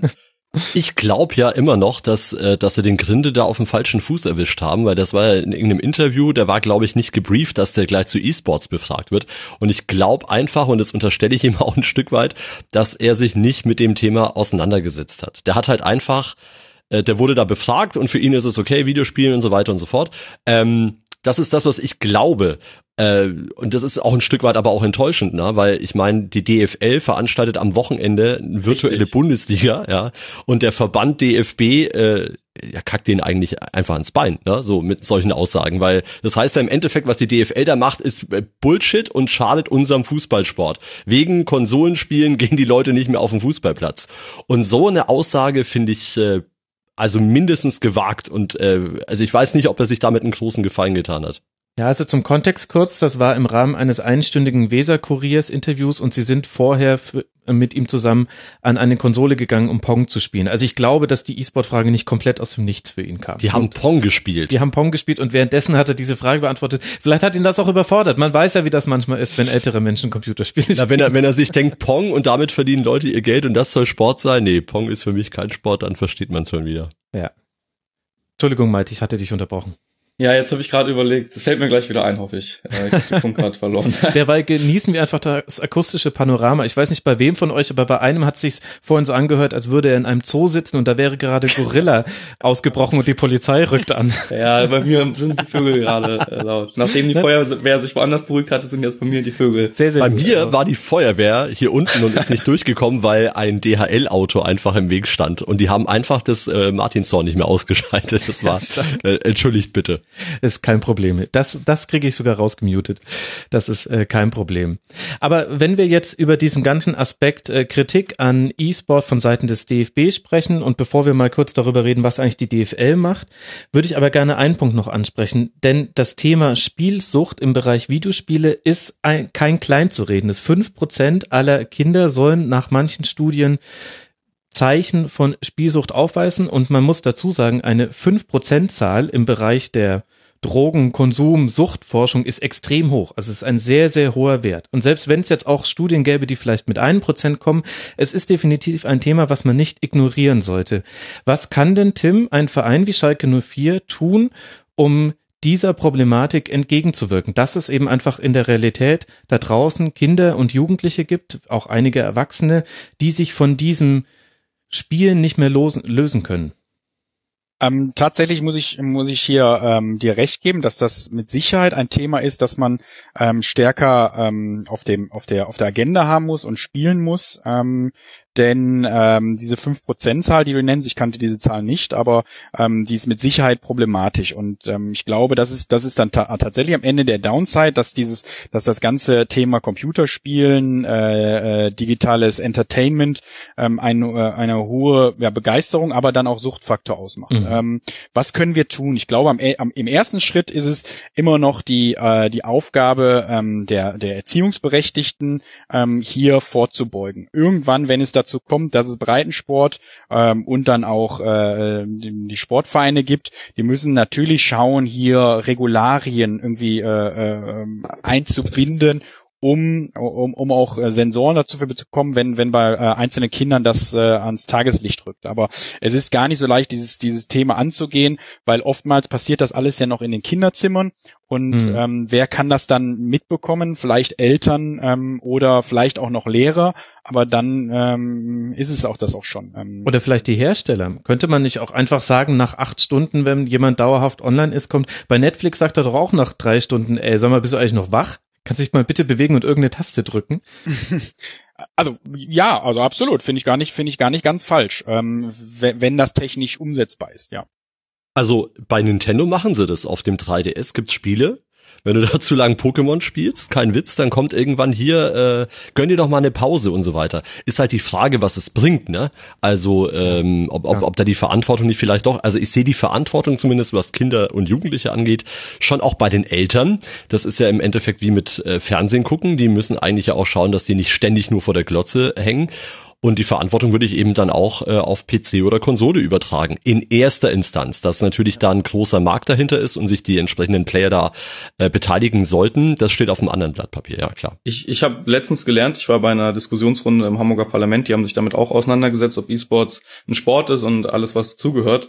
Und da war eine Psychologin und die hat gesagt, dass die Spiele teilweise so konzipiert sind, dass sie so einen, ich glaube, Flow-Effekt hat sie das genannt ja. haben dass man genau in der Mischung sozusagen durch das Spiel durchfliegt zwischen Überforderung, also Reizüberforderung und Reizunterforderung. Und das ähm, sorgt dafür, dass man so ein bisschen ähm, vergisst und das Gefühl dafür verliert für für Zeit und und so weiter und so fort. Also dass man wirklich in so einen Tunnel kommt. Man kennt das ja vielleicht auch manchmal, wenn man dann äh, zockt oder auch einen Film guckt oder so. Manchmal ist man dann einfach so da drin. Und ich glaube, da sind die Spielehersteller auch gefordert. Eben, ich meine, sowas ist ja klar, warum sie das vielleicht auch gezielter einbauen, weil die Leute möglichst viel sich mit ihrem Produkt auseinandersetzen sollen. Aber da sind die aus meiner Sicht auch gefordert, dann sowas entgegenzuwirken. Und wir hatten jetzt gerade Beispiele, zum Beispiel irgendwann mal zu sagen, so, jetzt ist mal Schluss oder das Spiel nicht so zu konzipieren. Ich fand World of Warcraft da immer nicht das beste Beispiel, ehrlich gesagt, dass man eben die ganze Zeit dranbleiben muss, sondern ja. so Spiele wie League of Legends, die sind ja durchaus auch zeitlich mehr oder weniger einzugrenzen. Es gibt ähm, jedes Mal ein Spiel und es ist ganz klar, wenn am Ende der Nexus hält, dann ist Schluss. Und ähm, ich finde, sowas muss irgendwie noch besser verankert werden. Einfach klare Rahmen, dass dann auch irgendwann mal Schluss ist. Und ich glaube, wie bei vielen Themen, auf die man erst stößt, wenn man sich näher damit auseinandersetzt, geht es auch ganz viel um Bewusstsein in der Öffentlichkeit zu schaffen. Also es gibt klare Anzeichen für Spielsucht, wenn man sich eben vom sozialen Leben abkapselt, wenn man Termine, unter anderem auch Schule, äh, fürs Zocken aufgibt, wenn man nicht mehr ansprechbar ist, sobald man unruhig wird, wenn man mal länger nicht an die Konsole darf, wenn man ähm, aggressiv wird, wenn man längere Zeit nicht spielt. Also es gibt quasi so einen Kriterienkatalog, so wie bei jeder Sucht. Und auch ich musste mir den aber erst anlesen jetzt in Vorbereitung auf diese Sendung. Da habe ich mich schon gefragt, warum, wenn das wirklich so ein großes Problem ist und ich ich habe jetzt keinen Grund gefunden, warum ich da diesen Studien und den Zahlen nicht glauben sollte. Das kam alles aus wissenschaftlichen Quellen ohne irgendwelche Förderungen von Videospielgegnern oder der Videospielindustrie. Da habe ich jetzt nichts finden können dann müsste man doch eigentlich da viel mehr drüber reden. Und das wundert mich so ein bisschen, dass das auch gar nicht im Zuge dieser ganzen E-Sport-Debatte kommt. Also man hat immer mal wieder rund um die großen Major-Turniere gibt es Artikel auch in den, in Anführungszeichen, Mainstream-Medien, die einem nochmal verdeutlichen, was da gerade passiert. Also die im Grunde, ich sag's, ich verkürze es jetzt mal, der älteren Welt erzählt, was die jüngere Welt eigentlich gerade so macht. Ja, ich, ich glaube, das ist das Problem. Also ich komme ja aus der jüngeren Generation, ich bin jetzt 22 und ich muss meinen Eltern immer noch regelmäßig erklären, was da los ist und meiner Verwandtschaft und äh, auch teilweise noch meinen Freunden. Ja, und du verdienst ähm, das, Geld damit. Ja, richtig. Und die das zum Großteil jetzt auch mitbekommen, dass es das Ganze gibt. Und ich glaube, man kann erst wirklich differenzierter über das Thema sprechen, wenn das überhaupt erstmal als Thema akzeptiert wird bei meinem Job, ehrlich gesagt, die ersten Jahre als Profispieler, da war ich auf EA so ein bisschen Botschafter, immer nur war, den Leuten zu erklären, jetzt mal ein bisschen überspitzt gesagt, dass Gaming eine coole Sache ist und man sich dann nicht in der dunklen Ecke im Keller versteckt, sondern dass man sich damit ruhig trauen kann, auch selbstbewusst umzugehen und so wie wir das jetzt hier machen, ganz normal darüber zu diskutieren, was daran gut ist und was daran schlecht ist, wie an allen anderen Sachen. Ja. Und ich glaube, diese Diskussion ist erst möglich, wenn erstmal akzeptiert wird, dass das ein Thema ist. Und ich glaube, das machen die Medien gerade erstmal überhaupt das Thema so ein bisschen an, also die Anerkennung für das Thema zu gewinnen, ähm, weil das, glaube ich, gerade wichtig ist. Und dann kann man im nächsten Schritt, und ich denke, das wird jetzt kommen, auch gezielter mal in die Materie eintauchen. Das hoffe ich zumindest. Ja, und dann stellt sich auch die Frage, wie sich das dann darstellen wird von Seiten der Veranstalter. Also wenn wir jetzt darüber sprechen, dass die DFL eine eigene Liga gegründet hat, dann wird das Thema ja auch da irgendwann mal auf die DFL zukommen. Was macht denn, Conny, die DFL da eigentlich? Also die DFL, wie meinst du das jetzt in Sachen Suchtprävention? Nee, jetzt in Sachen was es erstmal gibt im E-Sport-Bereich. Ah, okay. Ähm, ja, also es ist keine eigene Liga, zumindest noch nicht. Die DFL hat einen ähm, Modus im Spiel FIFA 18 integriert. Das haben sie zusammen mit Electronic Arts gemacht, mit EA Sports. Ähm, und da gibt es also dann eine offizielle deutsche Meisterschaft, ähm, bei der wir jetzt am Wochenende eben bei dem Finale waren, Samstag und Sonntag.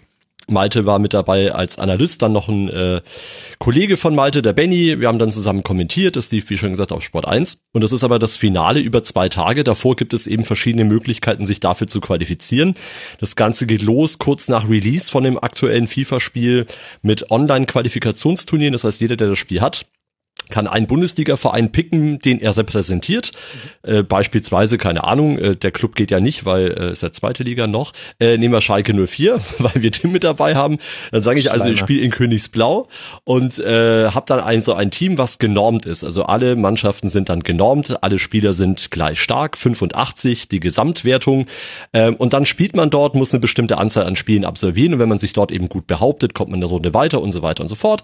Dazu gesellen sich dann auch äh, Offline-Turniere, also Turniere, wo man hinfahren kann, um sich eben ein, ein, eine Teilnahme zu sichern bei dem großen Finale. Ähm, und das kommt dann eben alles zusammen. Ne? Und das geht dann über Monate hinweg. Erst die Online-Phase, dann verschiedene Offline-Turniere.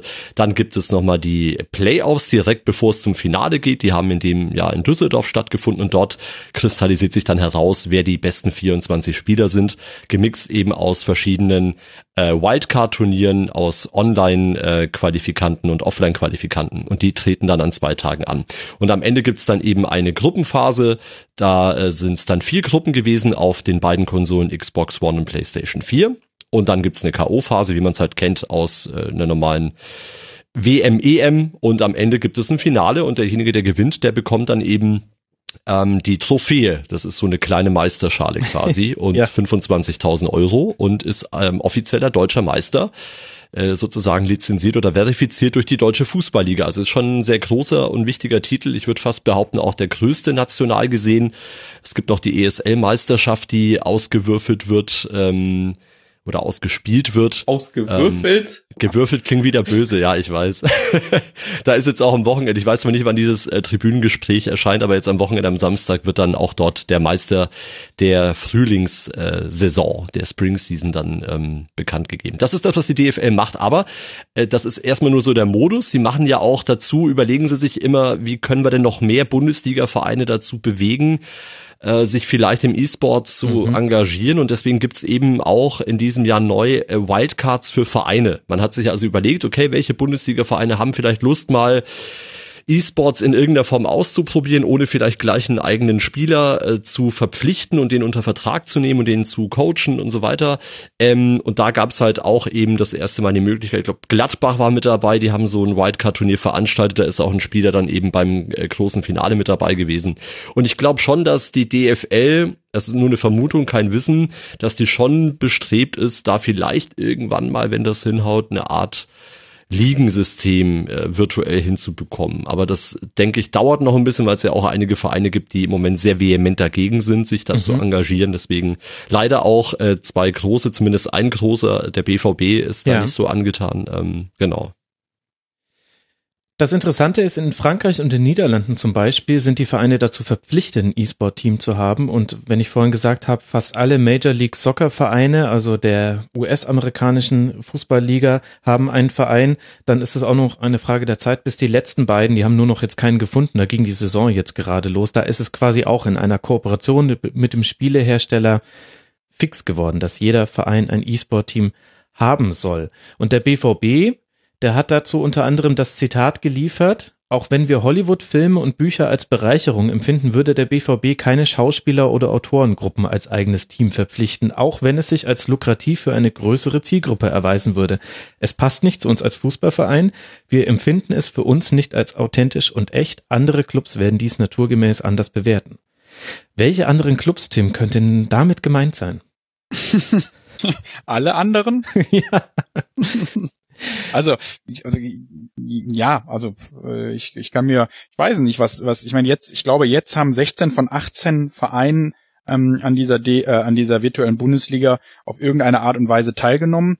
Ähm, ja, von daher, ich glaube, das sagt ja schon relativ viel aus. Ähm, und die Argumentation hier, ähm, ja, lasse ich mal so stehen. ja, ich, ich glaube auch ehrlich gesagt, also ja, das mag vielleicht ähm, auch so ein bisschen der Wahrheit entsprechen, das Zitat gerade, aber ich glaube, das hat auch noch andere Ebenen. Und zwar, ähm, ich glaube, das ist immer noch der Fall, ich bin mir jetzt nicht hundertprozentig sicher, aber ähm, der BVB hat eine Clubpartnerschaft mit Konami, dem Spielehersteller von Pro Evolution Soccer, da haben wir das Spiel nochmal. Ja. Und ähm, alle großen E-Sports-Wettbewerbe im virtuellen Fußball finden aber in FIFA statt, weil eben über die DFL und über die FIFA dort die Lizenzen offiziell vergeben sind. Und das ist eben sehr nah an der Fußballlizenzlogik auch angelehnt. Und ich glaube ehrlich gesagt, dass das auch noch ein großer Faktor ist, warum sich der BVB eben jetzt zum Beispiel auch bei der virtuellen Bundesliga über diese Club Wildcards noch nicht ähm, integriert hat, weil sie eben da mit Konami noch äh, eine Kooperation am Laufen haben. Ja, sehr guter und ich glaube richtiger Punkt. Aber jetzt stelle ich mir die Frage, Malte, ist das denn spannend so eine virtuelle Bundesliga. Denn das, finde ich, ist der große Unterschied zwischen der Fußballsimulation FIFA und anderen großen E-Sport-Spielen, wie eben, wir haben sie alle schon genannt, Dota 2, League of Legends, Counter-Strike Go und so weiter und so fort. Nämlich, Bei FIFA sehe ich einfach nur ein Fußballspiel und das geht genauso manchmal 1 zu 0 aus mit dem Tor in der ersten Minute wie ein echtes Fußballspiel auch. Und so wie ich dem echten Sportfußball da Probleme attestiere mit Blick auf die Zukunft, auf kürzere Aufmerksamkeitsspannen und so weiter und so mhm. fort, so sehe ich das im E-Sport-Bereich aus. Wenn ich mir ich als Laie, also ein paar der Spiele kannte ich, aber zum Beispiel der ganze Dota, League of Legends Bereich, das ist nicht meins, habe ich nie gespielt. Das heißt, da stehe ich erstmal davor, wie es Achala, wenn es blitzt, hat man bei uns in Franken immer gesagt, also wie jemand, wie das Eichhörnchen, wenn es blitzt. Ich verstehe ich erstmal gar nichts. Aber es packt mich, weil da passiert wahnsinnig viel. Es, äh, ich verstehe noch nicht alles, es, aber es ist komprimiert auf einen kurzen Zeitraum. Am plakativsten ist es noch bei Counter-Strike, da sind die Spiele wenige Minuten lang, also die einzelnen äh, Spiele und es ist immer was los. Aber bei FIFA hat man das doch nicht. Ja. Also ich hatte das ja äh, eingangs schon so ein bisschen auch gesagt, dass ich das selber auch durchaus kritisch sehe. Ähm, also es hat einerseits auch Vorzüge, dass FIFA eben so einfach zu verstehen ist, weil der Fußball einfach zu verstehen ist. Ähm, und es hat auch Vorzüge, dass Fußball der beliebteste Sport ist und entsprechend auch das Interesse am Spielen sehr groß ist und man kann einfach niedrigschwelliger sich mal kurz an die Konsole setzen und eine Runde zocken, als mhm. jedes Mal, da braucht man irgendwie gleich ein paar Leute auf den Fußballplatz zu gehen. Weshalb wirklich fast alle Fußballer und Fußballerinnen auch FIFA spielen. Also das ist wichtig, um einfach mal zu zeigen, wie relevant das Spiel als solches, also wie oft es auch in Deutschland zum Beispiel jedes Jahr verkauft wird. Die Community ist sehr groß. Auf der anderen Seite ist das Problem aber, dass diese große Community irgendwie, wie du es gerade schon gesagt hast, auch bespaßt werden möchte. Und ähm, da gibt es eben schon ein Überangebot am Fußball meiner Meinung nach. Also es ist halt echt krass. Man kann jeden Tag Fußballspiele gucken, Fußball-Talks sich anhören. Absolut. Es gibt Fußball-Podcasts, die dauern Stunden. Das ist unglaublich. Ja, auch das furchtbar, ganz schlimm. Sowas, furchtbar. Ganz, ja. ganz schlimm. Und äh, dann sollen sich die Leute auch noch virtuellen Fußball angucken. Ähm, und da sind wir eben gefragt, äh, als äh, Berichterstatter über das Thema, wie man da Anreize schaffen kann. Und ich habe es eben schon mal gesagt. Ich denke, ähm, der eine Vorteil ist, dass FIFA kürzer ist, also ein Spiel geht meistens zweimal sechs Minuten, mit Taktikeinstellungen und so weiter sind es dann 15 bis 20 Minuten pro Spielrunde. Ähm, das ist recht kurzweilig und du hast die Auf Aufmerksamkeitsspanne angesprochen. Also da sehe ich einen Vorteil, das merken wir auch, dass die Leute sich das gerne mal ähm, äh, reinziehen. Kann man dann ja auch auf YouTube nochmal kurz reinklicken oder so im Nachgang. Ist schneller angeschaut als ein ganzes Fußballspiel.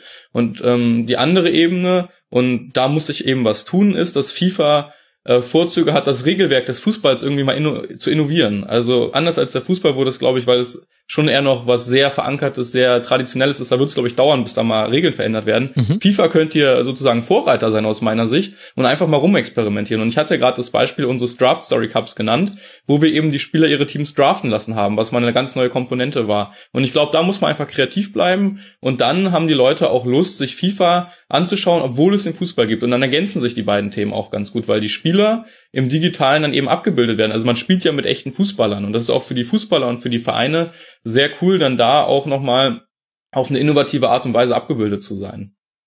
Ja, aber andererseits spiele ich ja in der virtuellen Bundesliga mit den echten Fußballern, aber die haben alle denselben Wert. Das heißt, ein Jerome Boateng unterscheidet sich von einem Mitchell Weise nur durch die Körpergröße, das Aussehen und so weiter? Ja, ähm, Na, das ist aber eine Besonderheit ja. in der virtuellen Bundesliga. Okay. Grundsätzlich ist das in FIFA nicht so, sondern du hattest das bei League of Legends so benannt, wie es bei FIFA tatsächlich der Fall ist. Ein Lionel Messi ist da eben schnell, ist flink, ist torabschlussstark und hat genau die Attribute und Eigenschaften, die er auch im echten Fußball hat. Also genau. das ist schon sehr nah an dem echten Fußball orientiert. Die virtuelle Bundesliga hat das nur eingeführt, ganz kurz, um äh, die verschiedenen Vereine eben ungefähr gleich stark sein zu lassen. Und das ist genau mein Punkt, äh, auf den ich hinaus wollte. Denn das Problem der DFL dürfte ja sein, wenn es dieses Regularium nicht gibt, ja, dann spielen die Leute logischerweise nur mit Lionel Messi, Cristiano Ronaldo und so weiter ja, und so fort. Das aber heißt, auch ja? da, ähm, ich denke mal, Conny hat das vorhin auch nicht gesagt, weil das hätte sich gleich noch komplizierter angehört. Beim Finalturnier gab es noch mal einen ganz anderen Modus. Und ich glaube auch, da hat die äh, DFL und auch EA Sports als Spielehersteller ein bisschen gelernt, dass dieser 85er-Modus ehrlich gesagt ziemlich langweilig ist. Ja. Ähm, es hat auch noch ein paar andere Gründe, aber es wird jetzt sehr tief in die Materie gehen. Ähm, aber allein schon, dass alle Spieler gleich stark sind, das, das hat ja irgendwie gar keine Anreize mehr. Genau. Es wurde dann jetzt beim großen Finalevent der Modus Ultimate Team gespielt. Und ähm, das ist in FIFA der beliebteste Spielmodus. Da kann man sich aus allen Fußballvereinen, aus allen Fußballspielern seine Lieblingsspieler äh, zusammenbauen zu einem Team. Mhm. Man muss dann so ein bisschen aufpassen, dass die die sogenannte Chemie haben, also dass die irgendwie in einer Art und Weise miteinander harmonieren. Aber wenn sie zum Beispiel in der gleichen Liga spielen, dann harmonieren sie per se immer schon. Und in der virtuellen Bundesliga war es jetzt so, dass man pro Fußballverein drei Spieler auswählen durfte. Und ich muss ganz ehrlich sagen, dass ich das sehr cool finde aus der Berichterstattersicht, weil das eben sehr wild war. Da haben dann drei Bayern-Spieler in dem FIFA-Spiel, also man wählt dann entsprechend seine elf Spieler plus die Ersatzbank. Da haben drei Bayern-Spieler mit drei Schalke-Spielern und, äh, weiß nicht, drei Dortmund-Spielern gespielt. Und so hat man da sehr kreative Teams gesehen. Okay. Ähm, meine Frage an dich nur, Tim, wäre mal, ähm, wie ihr das eigentlich seht, dass äh, auf einmal die Markenidentität da auch so ein ganz bisschen angekratzt wird, indem nämlich auf einmal doch ein Schalker mit einem Dortmunder spielt. Ähm, wenn, wenn ich tatsächlich ähm, jetzt hier sagen würde, nein, das muss dann aber alles total Schalke Brand sein, ähm, dann, ähm, dann muss, muss, ich, muss ich viele Argumente von mir äh, komplett widerlegen. Wir müssen uns einfach den Gegebenheiten hier anpassen und ähm, schauen, dass es auch attraktiv für den Zuschauer, für den Spieler und so weiter ist. Und so funktioniert es im FIFA-Bereich am besten. Und ich glaube, deshalb ist es für uns auch relativ unproblematisch, weil es soll ja ein Spielerlebnis sein und soll auch ein Zuschauererlebnis sein. Und ähm, wir wollen doch nicht zwingend alles hier ähm, kopieren, was im Fußball ähm, ähm, ja äh, Status quo ist. Und ich glaube, das ist völlig unproblematisch für uns gewesen, dass ähm, ich meine, äh, eins muss ich dabei sagen, ich bin ganz froh, wenn unsere Jungs keine Dortmund-Spieler haben. Alles ja. andere ist, ist Sowas habe ich mir schon fast gedacht und ich muss fairerweise noch dazu sagen, in der virtuellen Bundesliga war die Auswahl des Kaders auf, das Bundes auf die Bundesligaspieler beschränkt, aber bei internationalen Wettbewerben kann man wirklich aus dem Ganzen schöpfen und da spielen dann fast alle Profis wirklich nur mit den Topstars. Also da spielt dann im Schalke-Dress Cristiano Ronaldo oder auch Legenden, die man. Und das ist auch kann. schön zu sehen. Also und, und das finde ich Ronaldo. auch, genau. Ja, also dass dann Hullet Ronaldo spielen, das finde ich dann auch wieder schön. Also ich glaube, das wird sich einfach auch noch so ein bisschen eingrooven. Aber lange Rede, kurzer Sinn, ich glaube, hier wird wirklich auf vielen Ebenen angesetzt und überlegt, wie das Produkt attraktiv sein kann, wie das für einen Zuschauer kurzweilig und spaßig sein kann. Und ich glaube, da kann der Fußball tatsächlich noch was lernen. Ich, ich würde gerne noch eine Sache ergänzen sagen, weil wir jetzt eben äh, FIFA Ultimate Team angesprochen haben, der Modus, wo man eben alles zusammenholen kann. Das klingt jetzt bei Malte so, als könnte jeder sozusagen jederzeit alle Spiele auswählen. Das ist halt die Komponente, die es dann auch nochmal anspruchsvoll macht, denn diese Spieler kannst du natürlich nicht einfach frei zusammenstellen. Gut, die Pros schon, aber du als eigener Spieler musst dir diese Spielekarten, sind es ja eigentlich, mhm. ähm, erspielen oder erkaufen, je nachdem. Also es gibt halt ähm, die, diese, diese Mannschaft wird zusammengestellt hergestellt durch äh, fiktive Karten, die du zusammenstellst und die musst du dir quasi erst erspielen oder erkaufen. Ähm, das macht's dann halt ein bisschen nochmal anspruchsvoller zuzugucken, weil der Zuschauer denkt sich, okay, wen könnte ich denn, wer passt denn in mein Team vorne noch in der Sturmspitze ganz gut? Wie macht es denn der Spieler so und so? Äh, welche Karten lege ich da nochmal drauf? Man kann nämlich diese Karten auch nochmal sozusagen zu einem bestimmten äh, Stürmertypus machen und so. Also es gibt schon noch Komponenten, fernab dieses, ähm, alle haben 85, äh, was wir eben hatten in, in, in den äh, Online-Qualifikationsrunden und diesen FIFA Ultimate Team, das ist nochmal ein ganz anderer Unterschied irgendwie so. Auch ähm, das haben wir auch gemerkt jetzt am Wochenende bei der virtuellen Bundesliga, dass natürlich einige der Aufstellungen ähnlich sind. Also ein Goretzka war immer mit dabei. Jeder hatte Goretzka. Ich kann mich an kein einziges Spiel erinnern, wo Goretzka gefehlt hätte. Aber dann gibt's eben doch ein paar Variationen, ähm, wo man dann eben auch als Zuschauer lernen kann, der auch selber spielt, ähm, wer passt denn eventuell noch in mein Team rein. Und das macht den Modus dann eben, und da sind wir bei dem Punkt, EA versucht da schon, glaube ich, noch ein bisschen eine Varianz zum klassischen Fußballspiel eben über Foot ähm, äh, zu bewirken. Wie kann ich denn mein Team zusammenstellen? Und das ist, glaube ich, auch aus Zuschauerperspektive, zumindest wenn man das Spiel selber spielt, auch ein ganz wichtiger Punkt. Was bestimmt auch schon vielen Hörerinnen und Hörern über den Weg gelaufen sein wird bei ihren eigenen Lieblingsvereinen und vielleicht auch auf den Social Media Kanälen von anderen Vereinen, ist, dass alle Bundesliga-Vereine oder fast alle diesen Hype mitbefeuern. Das heißt, man hat immer wieder Bilder, wo die echten Spieler ihre FIFA-Bewertung in die Kamera halten. Oder bei Instagram kann man sich nicht retten vor FIFA-Content. Und auch die Medien, Conny, machen da sehr, sehr aktiv mit. Also es ist unglaublich, welcher Hype um die neuen Werte, also wenn die Spieler ihre Updates erhalten und dann man eben gucken kann, wer ist in welchem Bereich besser oder schlechter geworden. Da gibt es Klickstrecken auf Sportportalen, es gibt eine eigene Kicker E-Sport Seite. Das ist unglaublich, welcher Hype um dieses Thema herum erzeugt wird. Und manchmal ist mir das aber persönlich, obwohl ich mich schon als noch dieser Gedankenwelt zugehörig bezeichnen würde, mir ist das manchmal zu viel. Denke ich mir, jetzt brauche ich, brauchen wir jetzt auch Klickstecken da. Also reicht es nicht, dass wir schon die Klickstrecke haben, das verdienen die Topstars äh, im internationalen Fußball. Welche Rolle? Das sind die Spielerfrauen. Ja, ja, genau, genau. Oder so sexy sind unsere Handballsternchen.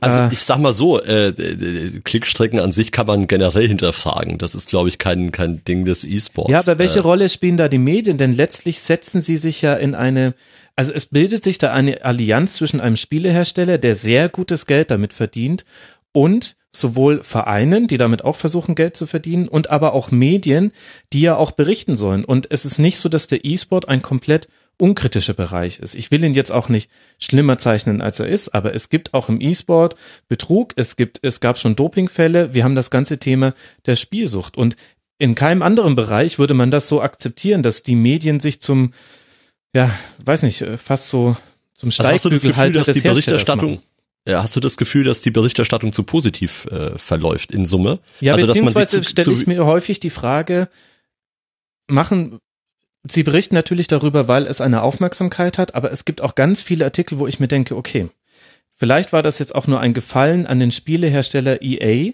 der ja auch Anzeigen schaltet in Medien oder vielleicht fließt da auch direkt manchmal Geld in Form von sogenannten Medienkooperationen. Hm. Also das ist ja jetzt auch wiederum kein Thema, was der E-Sport exklusiv hat. Also äh, so eine Nähe zu Herstellern, zu Werbetreibenden und so weiter, das gibt's ja auch schon in anderen Bereichen. Genauso machst du dich ja, meine, jeder Bundesliga-Verein will natürlich auch Geld verdienen, wenn du also darüber berichtest und du weißt auch, wie es abläuft, wenn du mal ein Interview mit Thomas Müller bekommst. Da wirst du äh, in der Tendenz eher äh, nicht so kritisch über den FC Bayern München berichten, weil dann war es dein letztes Interview mit Thomas Müller. Das ist, naja, ist so. Warte mal, und das Thomas Müller hat, der wird gegrillt von mir mir. Ja. Auf einen Weber den er ja, den ja, er ja sponsert. Nee, was ich damit sagen will, ist, ähm, es ist natürlich immer ein gewisses Fingerspitzengefühl gefragt und es mhm. gibt immer, du musst immer abwägen, was du machst, aber ähm, also jetzt was bezahlte Kooperation angeht, äh, will ich mal hoffen, dass zumindest die Arbeitgeber, für die ich arbeite, in dem Fall also Sport 1 in Sachen E-Sports, äh, dass sie das dann kennzeichnen würden. Ne? Ähm, äh, ich, das ist natürlich jetzt, ich, ich, stecke da natürlich nicht dahinter, ne? Ich, ich schreibe da jetzt nicht so viele Artikel, ich weiß nicht genau, wie es läuft, aber ja, ich habe dich an der Hand genommen und in ein vermintes Gebiet geführt. Das oh ja, ja, aber guck mal, es gibt doch auch, es gibt doch auch, äh, ich weiß nicht, wie man das nennt, Pressekodex oder sowas, also dass sich auch Verlage und Medienhäuser ganz äh, sauber ihren, ähm, also ihre Werte dort mm, runterbrechen oder sagen, so nach diesen Maßstäben arbeiten wir. Und ich glaube, das Problem ist, ähm, da auch ein bisschen größer. Und das ist beim E-Sports auf vielen Ebenen immer wieder interessant zu sehen. Ich glaube, E-Sports ist einfach nur ein guter, ein gutes Beispiel für die digitalen Entwicklungen und Online-Journalismus generell hat, glaube ich, diese Probleme, wenn man mal ja. das Beispiel jetzt nimmt. Und E-Sports ist immer wieder nur ein Thema, was damit irgendwie im Einklang steht, weil E-Sports auch sowas Neues ist. Und da können sich irgendwie alle ausprobieren. Und deswegen glaube ich irgendwie auch, dass es manchmal sogar ganz gut ist, wieder aus den alten Strukturen zu lernen ich möchte jetzt nicht bei Conny rumschleimen, aber ich habe zum Beispiel gemerkt, dass seine Art, wie er FIFA kommentiert, sehr aus dem Fußball kommt und dass das dem FIFA-Kommentar aber gut tut. Weil wir manchmal vielleicht ein bisschen zu nerdig daran gegangen sind, zu kleinteilig. Und genauso kann man auf ganz vielen anderen Ebenen auch, glaube ich, aus beiden Welten lernen. Und deswegen glaube ich auch in Bezug auf den Journalismus und die Berichterstattung wird sich das jetzt auch alles weiterentwickeln. Und dann wird es dann irgendwann genauso den kritischen Kommentar geben, wie den Journalisten, der sich da irgendwo einschleimen möchte. Und jeder muss dann halt wissen, nach welchen Maßstäben und Werten er da agiert. Ich meine, dass EA ein Stück weit eine Art Monopolstellung hat, weil wir tatsächlich Pro Evo jetzt nicht zwingend als ernstzunehmende Konkurrenz, was zumindest die, die Reichweite und die Verkaufszahlen angeht, äh, hinnehmen können. Natürlich haben die eine Art Monopolstellung, aber was ist die Alternative dazu, äh, nicht darüber zu berichten? Das kann es natürlich auch nicht sein, weil natürlich die Zielgruppe da ist, die ist interessiert. Wir merken das bei FIFA. Äh, Malte hat die Klickzahlen vom Wochenende. Wir waren auf Platz 13 der YouTube Trends äh, am Wochenende mit dem Finale Finale. Ähm, dann also das On-Demand-Video, was danach ja automatisch ähm, äh, generiert, da steht, die Leute wollen natürlich auch das Zeug. Also es ist ja nicht so, dass ja, wir sagen, ähm, EA zahlt, äh, jetzt machen wir nochmal irgendwie eine Live-Reportage dazu. Ähm, Nein, absolut. Also das wird man sicherlich auch an den Downloads dieser Folge merken, dass es, dass das Thema interessiert und auch eine, eine große Öffentlichkeit hat. Ich frage mir nur, das ist jetzt allerdings auch spekulativ, deswegen können wir dann die Argumentation hier auch schließen. Aber früher war es so, es war für EA Sports, den Hersteller, ganz, ganz wichtig, dass er die Lizenzen der Bundesligaspieler und der anderen Vereine hatte. Ganz großes Thema, hatte Pro Evolution Soccer der einzige Rivale nie und unter anderem deswegen, aber auch noch aus ein paar anderen Gründen, hat das nicht geschafft, sich zu etablieren und jetzt hat EA Sports ein Monopol. Und ich könnte mir aber eine Zukunft vorstellen in fünf bis vielleicht zehn Jahren, wo der E-Sport-Bereich so wichtig geworden ist, auch für die Bundesliga-Vereine, die sich darin jetzt engagieren, dass sich dieses Verhältnis umdreht, dass es für die DFL ganz, ganz wichtig ist, dass ihre Spieler in EA Sports stattfinden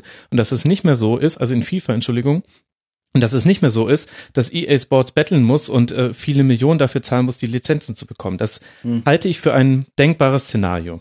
Ich glaube nicht, weil so sind die Lizenzen nicht aufgebaut. Also ich bin da jetzt auch kein absoluter Vollprofi, Tim wird sich da wahrscheinlich noch besser mit den Lizenzwelten auskennen. Aber so wie ich die DFL da kennengelernt habe, haben die ähm, einfach die Rechte an diesen ganzen Themen und wissen ganz genau um die Wertigkeit. Und am Ende machen die ein Bieterverfahren alle fünf bis zehn Jahre. Und wenn EA dann die Rechte nicht mehr kaufen möchte, obwohl das super wertvoll ist für die DFL da drin zu sein, gar keine Frage, lassen sie sich aber trotzdem dafür bezahlen. Das heißt, am Ende des Tages ist die Frage, wer die Rechte hält. Und ich wüsste jetzt nicht, wie man äh, der DFL diese Rechte entziehen soll. Aber klar, das kann natürlich sein, dass die Vereine irgendwann auch besser verstehen, äh, dass auch diese ganze digitale Ebene irgendwie eine eigene Welt ist und sich da neue ähm, Lizenz- und Rechte-Logiken ähm, ergeben. Das, das kann natürlich passieren. Ja, vielleicht bin ich auch einfach ein bisschen zu kritisch gegenüber allem, was ein Monopol ist. Aber wie gesagt, wir bewegen uns jetzt hier ein bisschen im. Ich, ich wollte gerade sagen, also ich finde den Punkt da gut. Ich glaube, nur dann müsste man wirklich, kann man philosophisch sehr weit ausholen. Ja, ja, klar. Ähm, wie, also genau, wo Monopole okay sind und, und so weiter, kann man die System Fragen ansetzen, deswegen. Monopole ähm, sind nur im Fußball-Podcast-Bereich, okay, das ist der einzige Bereich, wo ich das, und auch nur, wenn, wenn. Da musst du doch dran arbeiten. Wenn es ne? dein Monopol ist, ne? Ja, ja, absolut. Nee, es ist nicht mein Monopol. So, so groß möchte ich den Rasenfunk nicht machen. Aber wenn wir jetzt schon, wir haben jetzt sehr viel über Schalke 04 gesprochen und jetzt auch über die DFL. Ich gebe die Frage erstmal an Conny und dann darf der Tim gerne noch auch noch reingrätschen, wenn er möchte. Was machen denn eigentlich andere Bundesliga-Vereine? Ich habe ja vorhin ganz, ganz viele aufgezählt. Ja, in der, in der Detailarbeit weiß ich es natürlich nicht, aber es gibt äh, inzwischen schon eine große Anzahl an äh, Vereinen, auch aus der zweiten Liga. Ich denke an den VfL Bochum, ich denke aber auch an den ersten FC Nürnberg. Auch der Club hat ja zwei Spieler. Ähm, da ist schon Bewegung. Ich habe das Gefühl, dass wirklich in den letzten Monaten sich da sehr viel tut. Auch generell habe ich mhm. das Gefühl, dass EA Esports weiter fokussiert. Man, man sieht das anhand der neuen äh, Form der Weltmeisterschaft. Ähm, es gibt ja jetzt seit einiger Zeit diese Foot Champion, äh, Foot Champions äh, Offline-Turniere, wofür man sich qualifizieren kann. Dann heißt die Weltmeisterschaft jetzt auch ein bisschen anders. Es gibt so Global Series, ähm, Playoffs und so weiter. Also da gibt's erstmal eine neue Struktur und äh, auch bei den Bundesliga-Vereinen bei uns in der ersten und zweiten Liga gibt's immer mehr, die sich da ähm, ja mit engagieren, Spieler verpflichten, unter Vertrag nehmen, teilweise auch Kooperation. Der erste FC Köln zum Beispiel hat ja mit SK Gaming ähm, kooperiert, einem traditionellen E-Sports-Team eigentlich und äh, hat dann eben hier mit Mirza Jahic, der Vizemeister geworden ist am Wochenende bei der virtuellen Bundesliga. Auch ein Spieler, der Köln repräsentiert. Also jeder Verein hat also seine eigene Art und Weise mit umzugehen. Schalke, wie schon gesagt, haben wir bei Tim ja gehört, die haben ja sogar dann Nachwuchs eben, ich sag mal, eine Art gecastet mit so einem, äh, mit so einem Turnier. Ähm, RB hat bei Schalke 04 den ehemaligen deutschen Meister ja abgeworben, äh, Gian Yazala. Ähm, also da ist schon, allein, allein, dass es so einen Transfer gibt, und es war, wenn ich mich recht entsinne, auch der erste dieser Art äh, in FIFA in Deutschland zumindest, ähm, da merkt man schon, welche Bedeutung das auch für die Bundesligisten bekommt.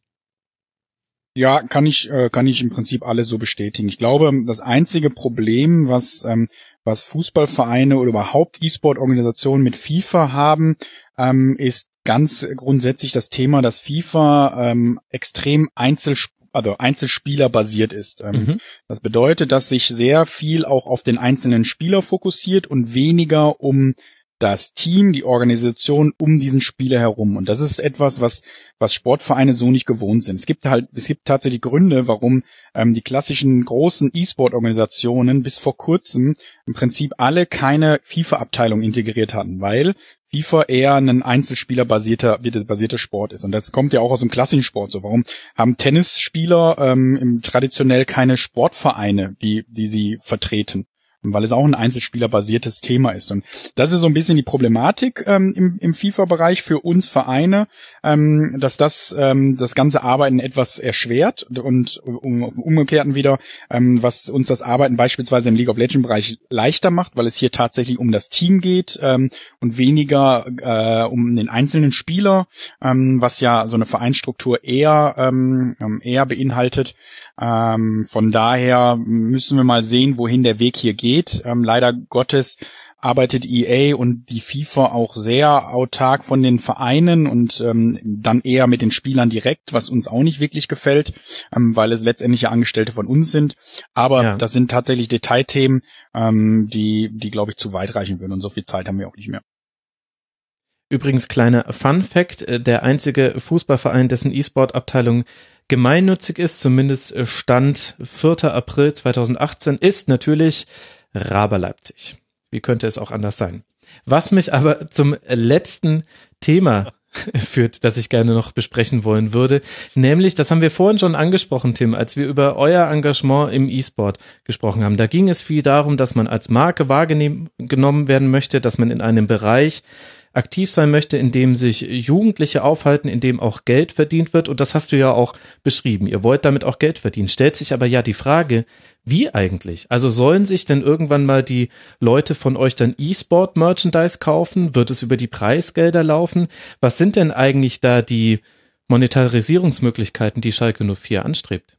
Also am Ende des Tages sind es ähm, im Prinzip alle Monetarisierungsmöglichkeiten, die der Fußballverein auch besitzt, außer, und das ist, das ist der große Unterschied, und ähm, so ist ja im Prinzip die Monetarisierung Fußball begonnen, und das gibt's im E-Sport gar nicht vom, vom ersten Tag an, ähm, quasi das Thema Ticketing, äh, eigene, eigene Veranstaltungen. Mhm.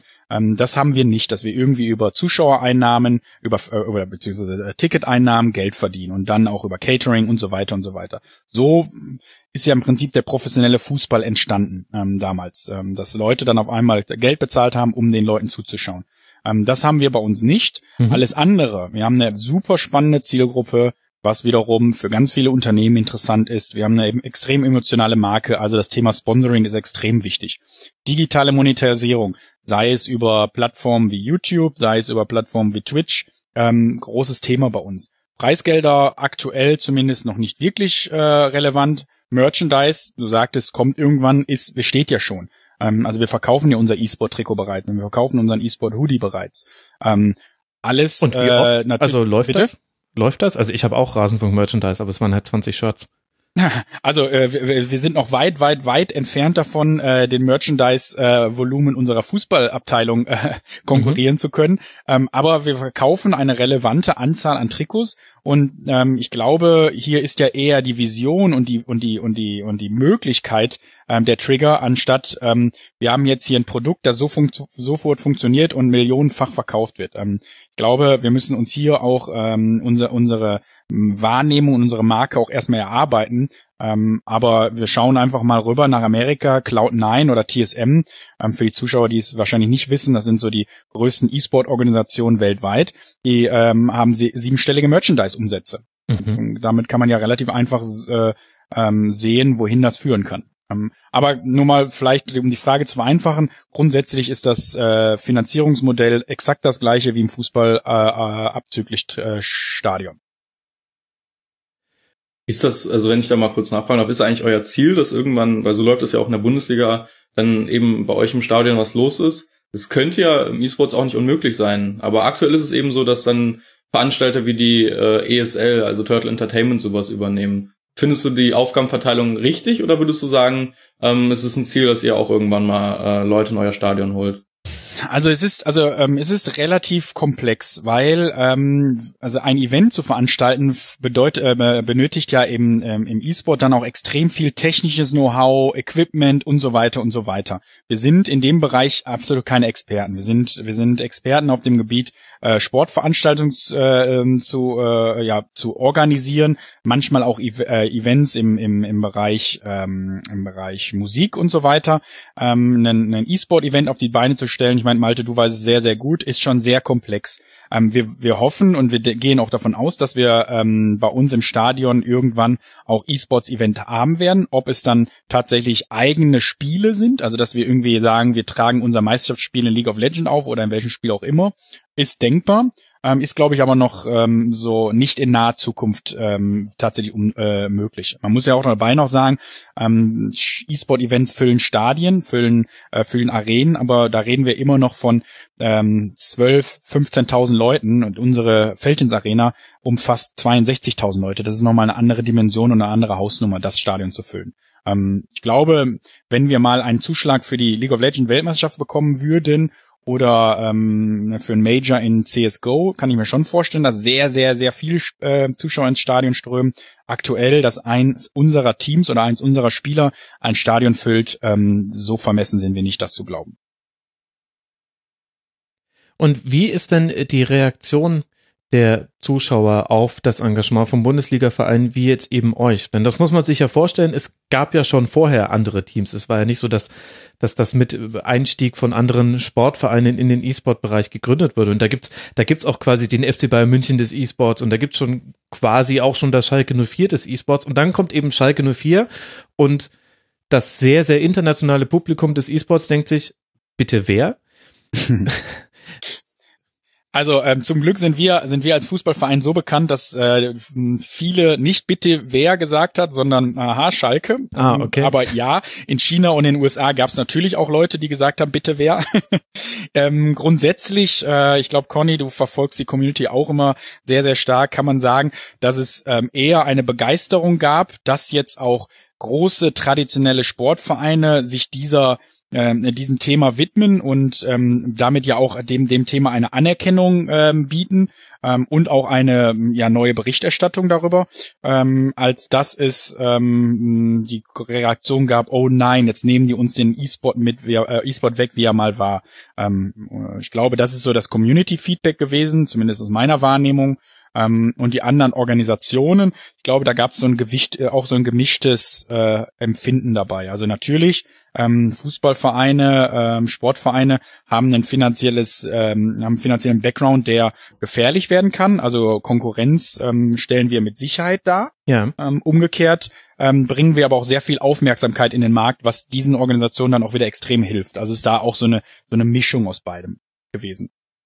Also ich denke auch, dass es sich ganz gut gegenseitig befruchtet und äh, ich kann eigentlich die Eindrücke von Tim auch nur nur so wiedergeben, ja. Also ich hatte nicht das Gefühl, dass die Leute sich denken, oh Gott, was wollen jetzt denn die, die klassischen Vereine bei uns äh, mit, mit E-Sports, äh, haut bloß alle ab. Nee, ganz im Gegenteil. Also es wurde relativ positiv aufgefasst, sieht man eigentlich auch ganz gut immer an den Social-Zahlen, also wie da reagiert wurde und ähm, doch, das war eher positiv, ja. Gibt ja auch die Kooperationen, also jetzt SK Gaming mit dem ersten FC Köln zum Beispiel, ein Traditions-Gaming-Team, ein Traditions-Fußballverein und man tauscht da wieder Expertise aus. Ich frage mich eher, wie das so in fünf bis zehn Jahren aussieht, aber am Ende des Tages wird vielleicht einfach so die, äh, die, ähm, wie sagt man das, das, was es an großen Teams gibt, nochmal ergänzt, um, um eben E-Sports-Teams, die es geschafft haben, mitzugehen. Es gibt jetzt ja auch E-Sports-Teams, die große ähm, Sponsoren reinholen oder auch Investoren, um da mhm. eben zu konkurrieren und wettbewerbsfähig zu bleiben. Und ich glaube, das werden auch einige schaffen. Tim hat hier eben eine Marke wie Cloud9 oder ein Team wie Cloud9 angesprochen. Ich glaube, die werden sich einfach auch mit Schalke auf Augenhöhe begegnen können, auch noch in zehn Jahren. Ja, ich hatte da in der Vorbereitung häufiger den Vergleich, ihr müsst mir jetzt sagen, ob er schief ist, des Frauenfußballs, wo du eben auch etablierte Vereine hast, die auch eine Frauenfußballabteilung mit ihren Möglichkeiten in die erste Fußball-Bundesliga geführt haben, der FC Bayern, der VfL Wolfsburg und so weiter. Aber du hast eben auch noch Turbine Potsdam, du hast noch FFC Frankfurt, das heißt, äh, Frauenfußballvereine, die da waren, bevor der professionelle Fußball, also der Männerfußball, äh, das für sich entdeckt hat. Vielleicht könnte das eine Analogie sein. Außer ihr sagt mir jetzt, die ist total schief. Nö, klingt, klingt ich glaube, schlüssig eigentlich. Auf irgendeine Art und Weise. ja, okay, gut, ihr seid auch einfach zu höflich. Das muss, man, das muss man an der Stelle sagen. Aber auf der anderen Seite stelle ich mir dann auch die Frage, wie verknüpft man denn dann eigentlich seine E-Sport-Abteilung mit dem eigentlich dahinterstehenden Verein? Also ich habe mir da Videos angeguckt, natürlich, wie ihr das auf Schalke macht, da kriegen dann die E-Sportler, die ja, Gelsenkirchen zum Teil noch gar nicht aussprechen können. Die kriegen dann eine Führung und ihnen wird erzählt, was, was für ein Verein dahinter steckt. Und das wird jetzt vermutlich jede, jeder Verein machen. Also die Klubberer werden ihren E-Sportlern sagen, hier, wir sind die, die immer gesagt wird, wir sind ein Depp, aber eigentlich sind wir ganz cool und äh, der VfB Stuttgart macht das bei seinen anders. Aber so treten die ja in der Szene gar nicht auf. Gibt es da vielleicht auch noch so einfach so zwei komplett verschiedene Welten, dass Leute mit einem Fußballhintergrund sich das Schalke 04 E-Sport-Team angucken und sagen, ah ja klar, in der ersten Saison abgestiegen, das passt ja. Oder schon wieder nicht Meister geworden, das passt ja. Und die E-Sport-Community, die vielleicht im Fußball nicht so tief drin ist, sich einfach nur denkt, okay, den, den Gamer, den kenne ich noch von daher, der ist total gut, wenn er, äh, ja gut, da kenne ich mich jetzt leider nicht aus, mit der rechten Maustaste hier den Adler hüpfen lassen muss. Ja, okay. Ihr wisst, was ich meine.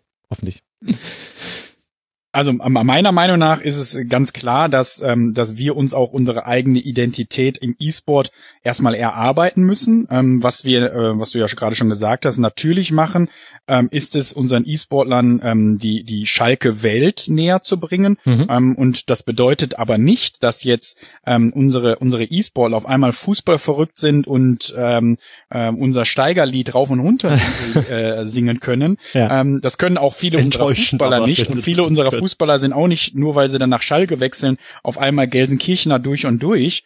Ähm, das ist, das ist ja auch naiv zu glauben. Aber mhm. ähm, es gibt hier Identitäten und Werte des Vereins, die wollen wir unseren Spielern vermitteln. Und das geht aber auch nicht von jetzt auf gleich. Und das geht auch nicht, ähm, wir, wir laden die einmal nach Schalke ein, lassen die in ein Spiel gucken und die haben es verinnerlicht. Ähm, ich glaube, das entwickelt sich dann, umso länger ein Spieler bei uns in der Organisation ist, umso mehr weiß er Schalke zu lieben und zu schätzen und, ähm, und auch unsere Werte zu verstehen. Ähm, aber das ist, glaube ich, in allen Bereichen, in, in, im klassischen Sport, äh, im E-Sport, in, in was auch immer, ist es gleich. Ähm, man kann ja nicht erwarten, ich verpflichte jetzt jemanden, der ist direkt, äh, der, den hat direkt der Schalke-Virus gepackt. So, so funktioniert die Welt ja nicht.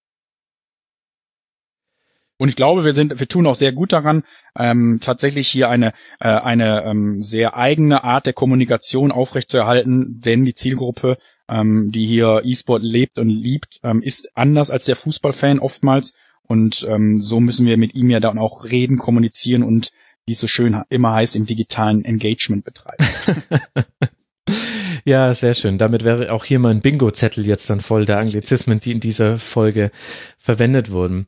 Dann würde ich euch alle drei gerne nochmal abschließend zu einer Zukunftsvision oder um eine Zukunftsvision bitten. Vielleicht fangen wir mal bei Conny an. 2025 Deutschland. Was wird am Wochenende mehr geguckt? E-Sport-Veranstaltung oder die Fußball-Bundesliga? Die Fußball-Bundesliga. Warum? Also ich glaube, ich habe ja auch schon einige Prognosen gehört und das ist ja immer so ein bisschen, äh, ne, man kann ja, man kann ja damit richtig liegen oder falsch. Aber ich glaube, dass der Fußball in seiner klassischen Form in Deutschland und in der Kultur so derbe verankert ist, dass äh, FIFA oder was auch immer bis dahin für ein Fußballspiel sich durchsetzen wird, es sehr schwer haben werden, äh, dem Fußball den Titel äh, strittig zu machen. Aber ähm, ich glaube, bis dahin wird auf jeden Fall die Reichweite und auch die Zuschauerschaft deutlich nach oben gehen, aber immer noch weit weg vom klassischen Fußball, denke ich. Malte, wie denkst du äh, über die Zukunft 2025? Welchen Rang wird E-Sport haben? Also ich muss dazu nochmal sagen, ähm, dass ich finde, dass man E-Sports auch ein bisschen zerteilen muss. Also jedes mhm. Spiel ist ein Sport an sich und ähm, mhm. Ich finde das für den Fußball jetzt ein bisschen hart, mit allen Sportarten auf einmal konkurrieren zu müssen. Ähm, aber das kriegt der Fußball, denke ich, schon hin. Also ich würde sagen, 2025 immer noch Fußball so die wichtigste Sportart, aber ich glaube, E-Sports in der Gänze, also alle Spiele zusammengerechnet, werden da schon nah rankommen und an Nummer zwei dann sein. Also ich hatte auch, ich hatte die Frage so verstanden, wie FIFA im Vergleich zur Bundesliga ab, abschneidet. Wenn wir natürlich E-Sport komplett nehmen, ich meinte man E-Sport komplett, noch, ja. Okay, dann, dann würde ich, äh, also was FIFA und Bundesliga angeht, bleibe ich bei meiner Meinung. Ansonsten ist das sehr schwer abzuschätzen. Wir bekommen das immer wieder mit, dass äh, teilweise E-Sports-Titel, äh, die etabliert waren, dann wieder nicht mehr so den Stellenwert genießen, neue Spiele dazukommen, eben Fortnite oder sowas. Ähm, das ist unfassbar schwer. Aber wir sehen es ja jetzt schon bei Einschaltquoten im Vergleich zu klassischen Sportwettbewerben. Die sind ja jetzt schon teilweise höher als äh, die NBA-Finals zum Beispiel. Äh, deswegen würde ich da zumindest sagen, äh, mindestens auf Augenhöhe wenn nicht sogar der E-Sport ähm, ein bisschen weiter vorne ist. Und Malte hat eine Sache wichtig an, angeschnitten. Ich weiß, Tim muss gleich los. Äh, nur ganz kurz. Ähm, E-Sport ist sozusagen wirklich der Oberbegriff. Und diese ganzen Spiele sind die Sportarten. Ich glaube, das muss man auch immer wieder noch im Hinterkopf behalten. So, und Tim, jetzt noch deine Prognose. Wo steht der E-Sport und wo steht dann Schalke 04? Sag jetzt bitte nicht an der Weltspitze. Also tatsächlich ähm, sage ich auch, Fußball wird wahrscheinlich für immer ähm, Zuschauersport Nummer eins in Deutschland bleiben. Ich gehe ein bisschen weiter als ähm, ähm, Malte und Conny hier und sage, dass es ein Computerspiel geben wird, also ein Titel, wie wir im Fachjargon sagen, ähm, ähm, dass es einen Titel geben wird, den, der die Nummer zwei in Deutschland sein wird. Ich glaube tatsächlich, dass es ein Computerspiel geben wird, das mehr geschaut wird als alle anderen Sportarten in Deutschland. Ähm, welchen weiß ich, kann ich jetzt nicht so genau sagen, aber da bin ich mir sehr, sehr sicher. Ähm, und ähm, das sind meine Prognosen hier. Ich glaube allerdings, dass äh, der Fußball immer das Kind des Deutschen bleiben wird. Ähm, und wo steht Schalke? Ich bin mir ähm, ähm relativ sicher, dass wir zu den etablierten äh, Tradition, Traditionsvereine im E-Sport dann äh, gehören werden. Okay. Und das ist dann in 25 Jahren oder äh, wann auch immer möglich äh, zu sagen, wir haben Tradition. Dann freuen wir uns schon alle auf die E-Sportler, die nach dem Sieg das Schalke-Wappen küssen und äh, den großen Transfer, wo dann äh, der E-Sportler sagt, ich habe schon früher in Schalke E-Sport Bettwäsche geschlafen. Das werden Herrliche Zeiten. Ich danke euch allen. Äh, zuvorderst äh, Tim Reichert, Chief Gaming Officer des FC Schalke 04 bei Twitter, at Tim Reichert 14. Tim, vielen Zeit. Vielen Dank für deine Zeit. So rum. Danke euch auch. Tschüss.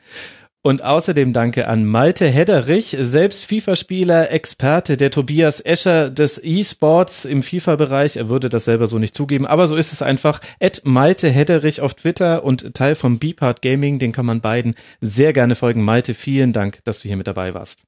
Danke dir und danke euch, hat echt Spaß gemacht. Das freut mich. Und Spaß gemacht hat es auch, Conny Winkler zugehören, zuzuhören, at Conny auf Twitter. Es lohnt sich sehr, ihm dort zu folgen, denn da bekommt man einen perfekten Mix aus Fußball-Content und E-Sport-Content. Ich möchte Conny sehr, sehr empfehlen an alle meine Hörerinnen und Hörer. Lieben Dank dir, Conny, dass du mit dabei warst. Danke dir und schön, dass es mal geklappt hat. Ja, das finde ich auch. Und auch danke an alle Hörerinnen und Hörer, die Interesse an dieser Folge hatte. Das war Tribünengespräch Nummer 17. Hört euch auch die anderen 16 an. Da geht's dann ein bisschen um härtere Fußballthemen in diesem Sinne. Und dann bin ich mal gespannt, wie häufig der E-Sport hier noch stattfinden wird im Rasenfunk. Meine Prognose, gar nicht so selten. Da werden wir uns alle dran gewöhnen. Und bis dahin weiß ich dann vielleicht auch noch ein bisschen mehr.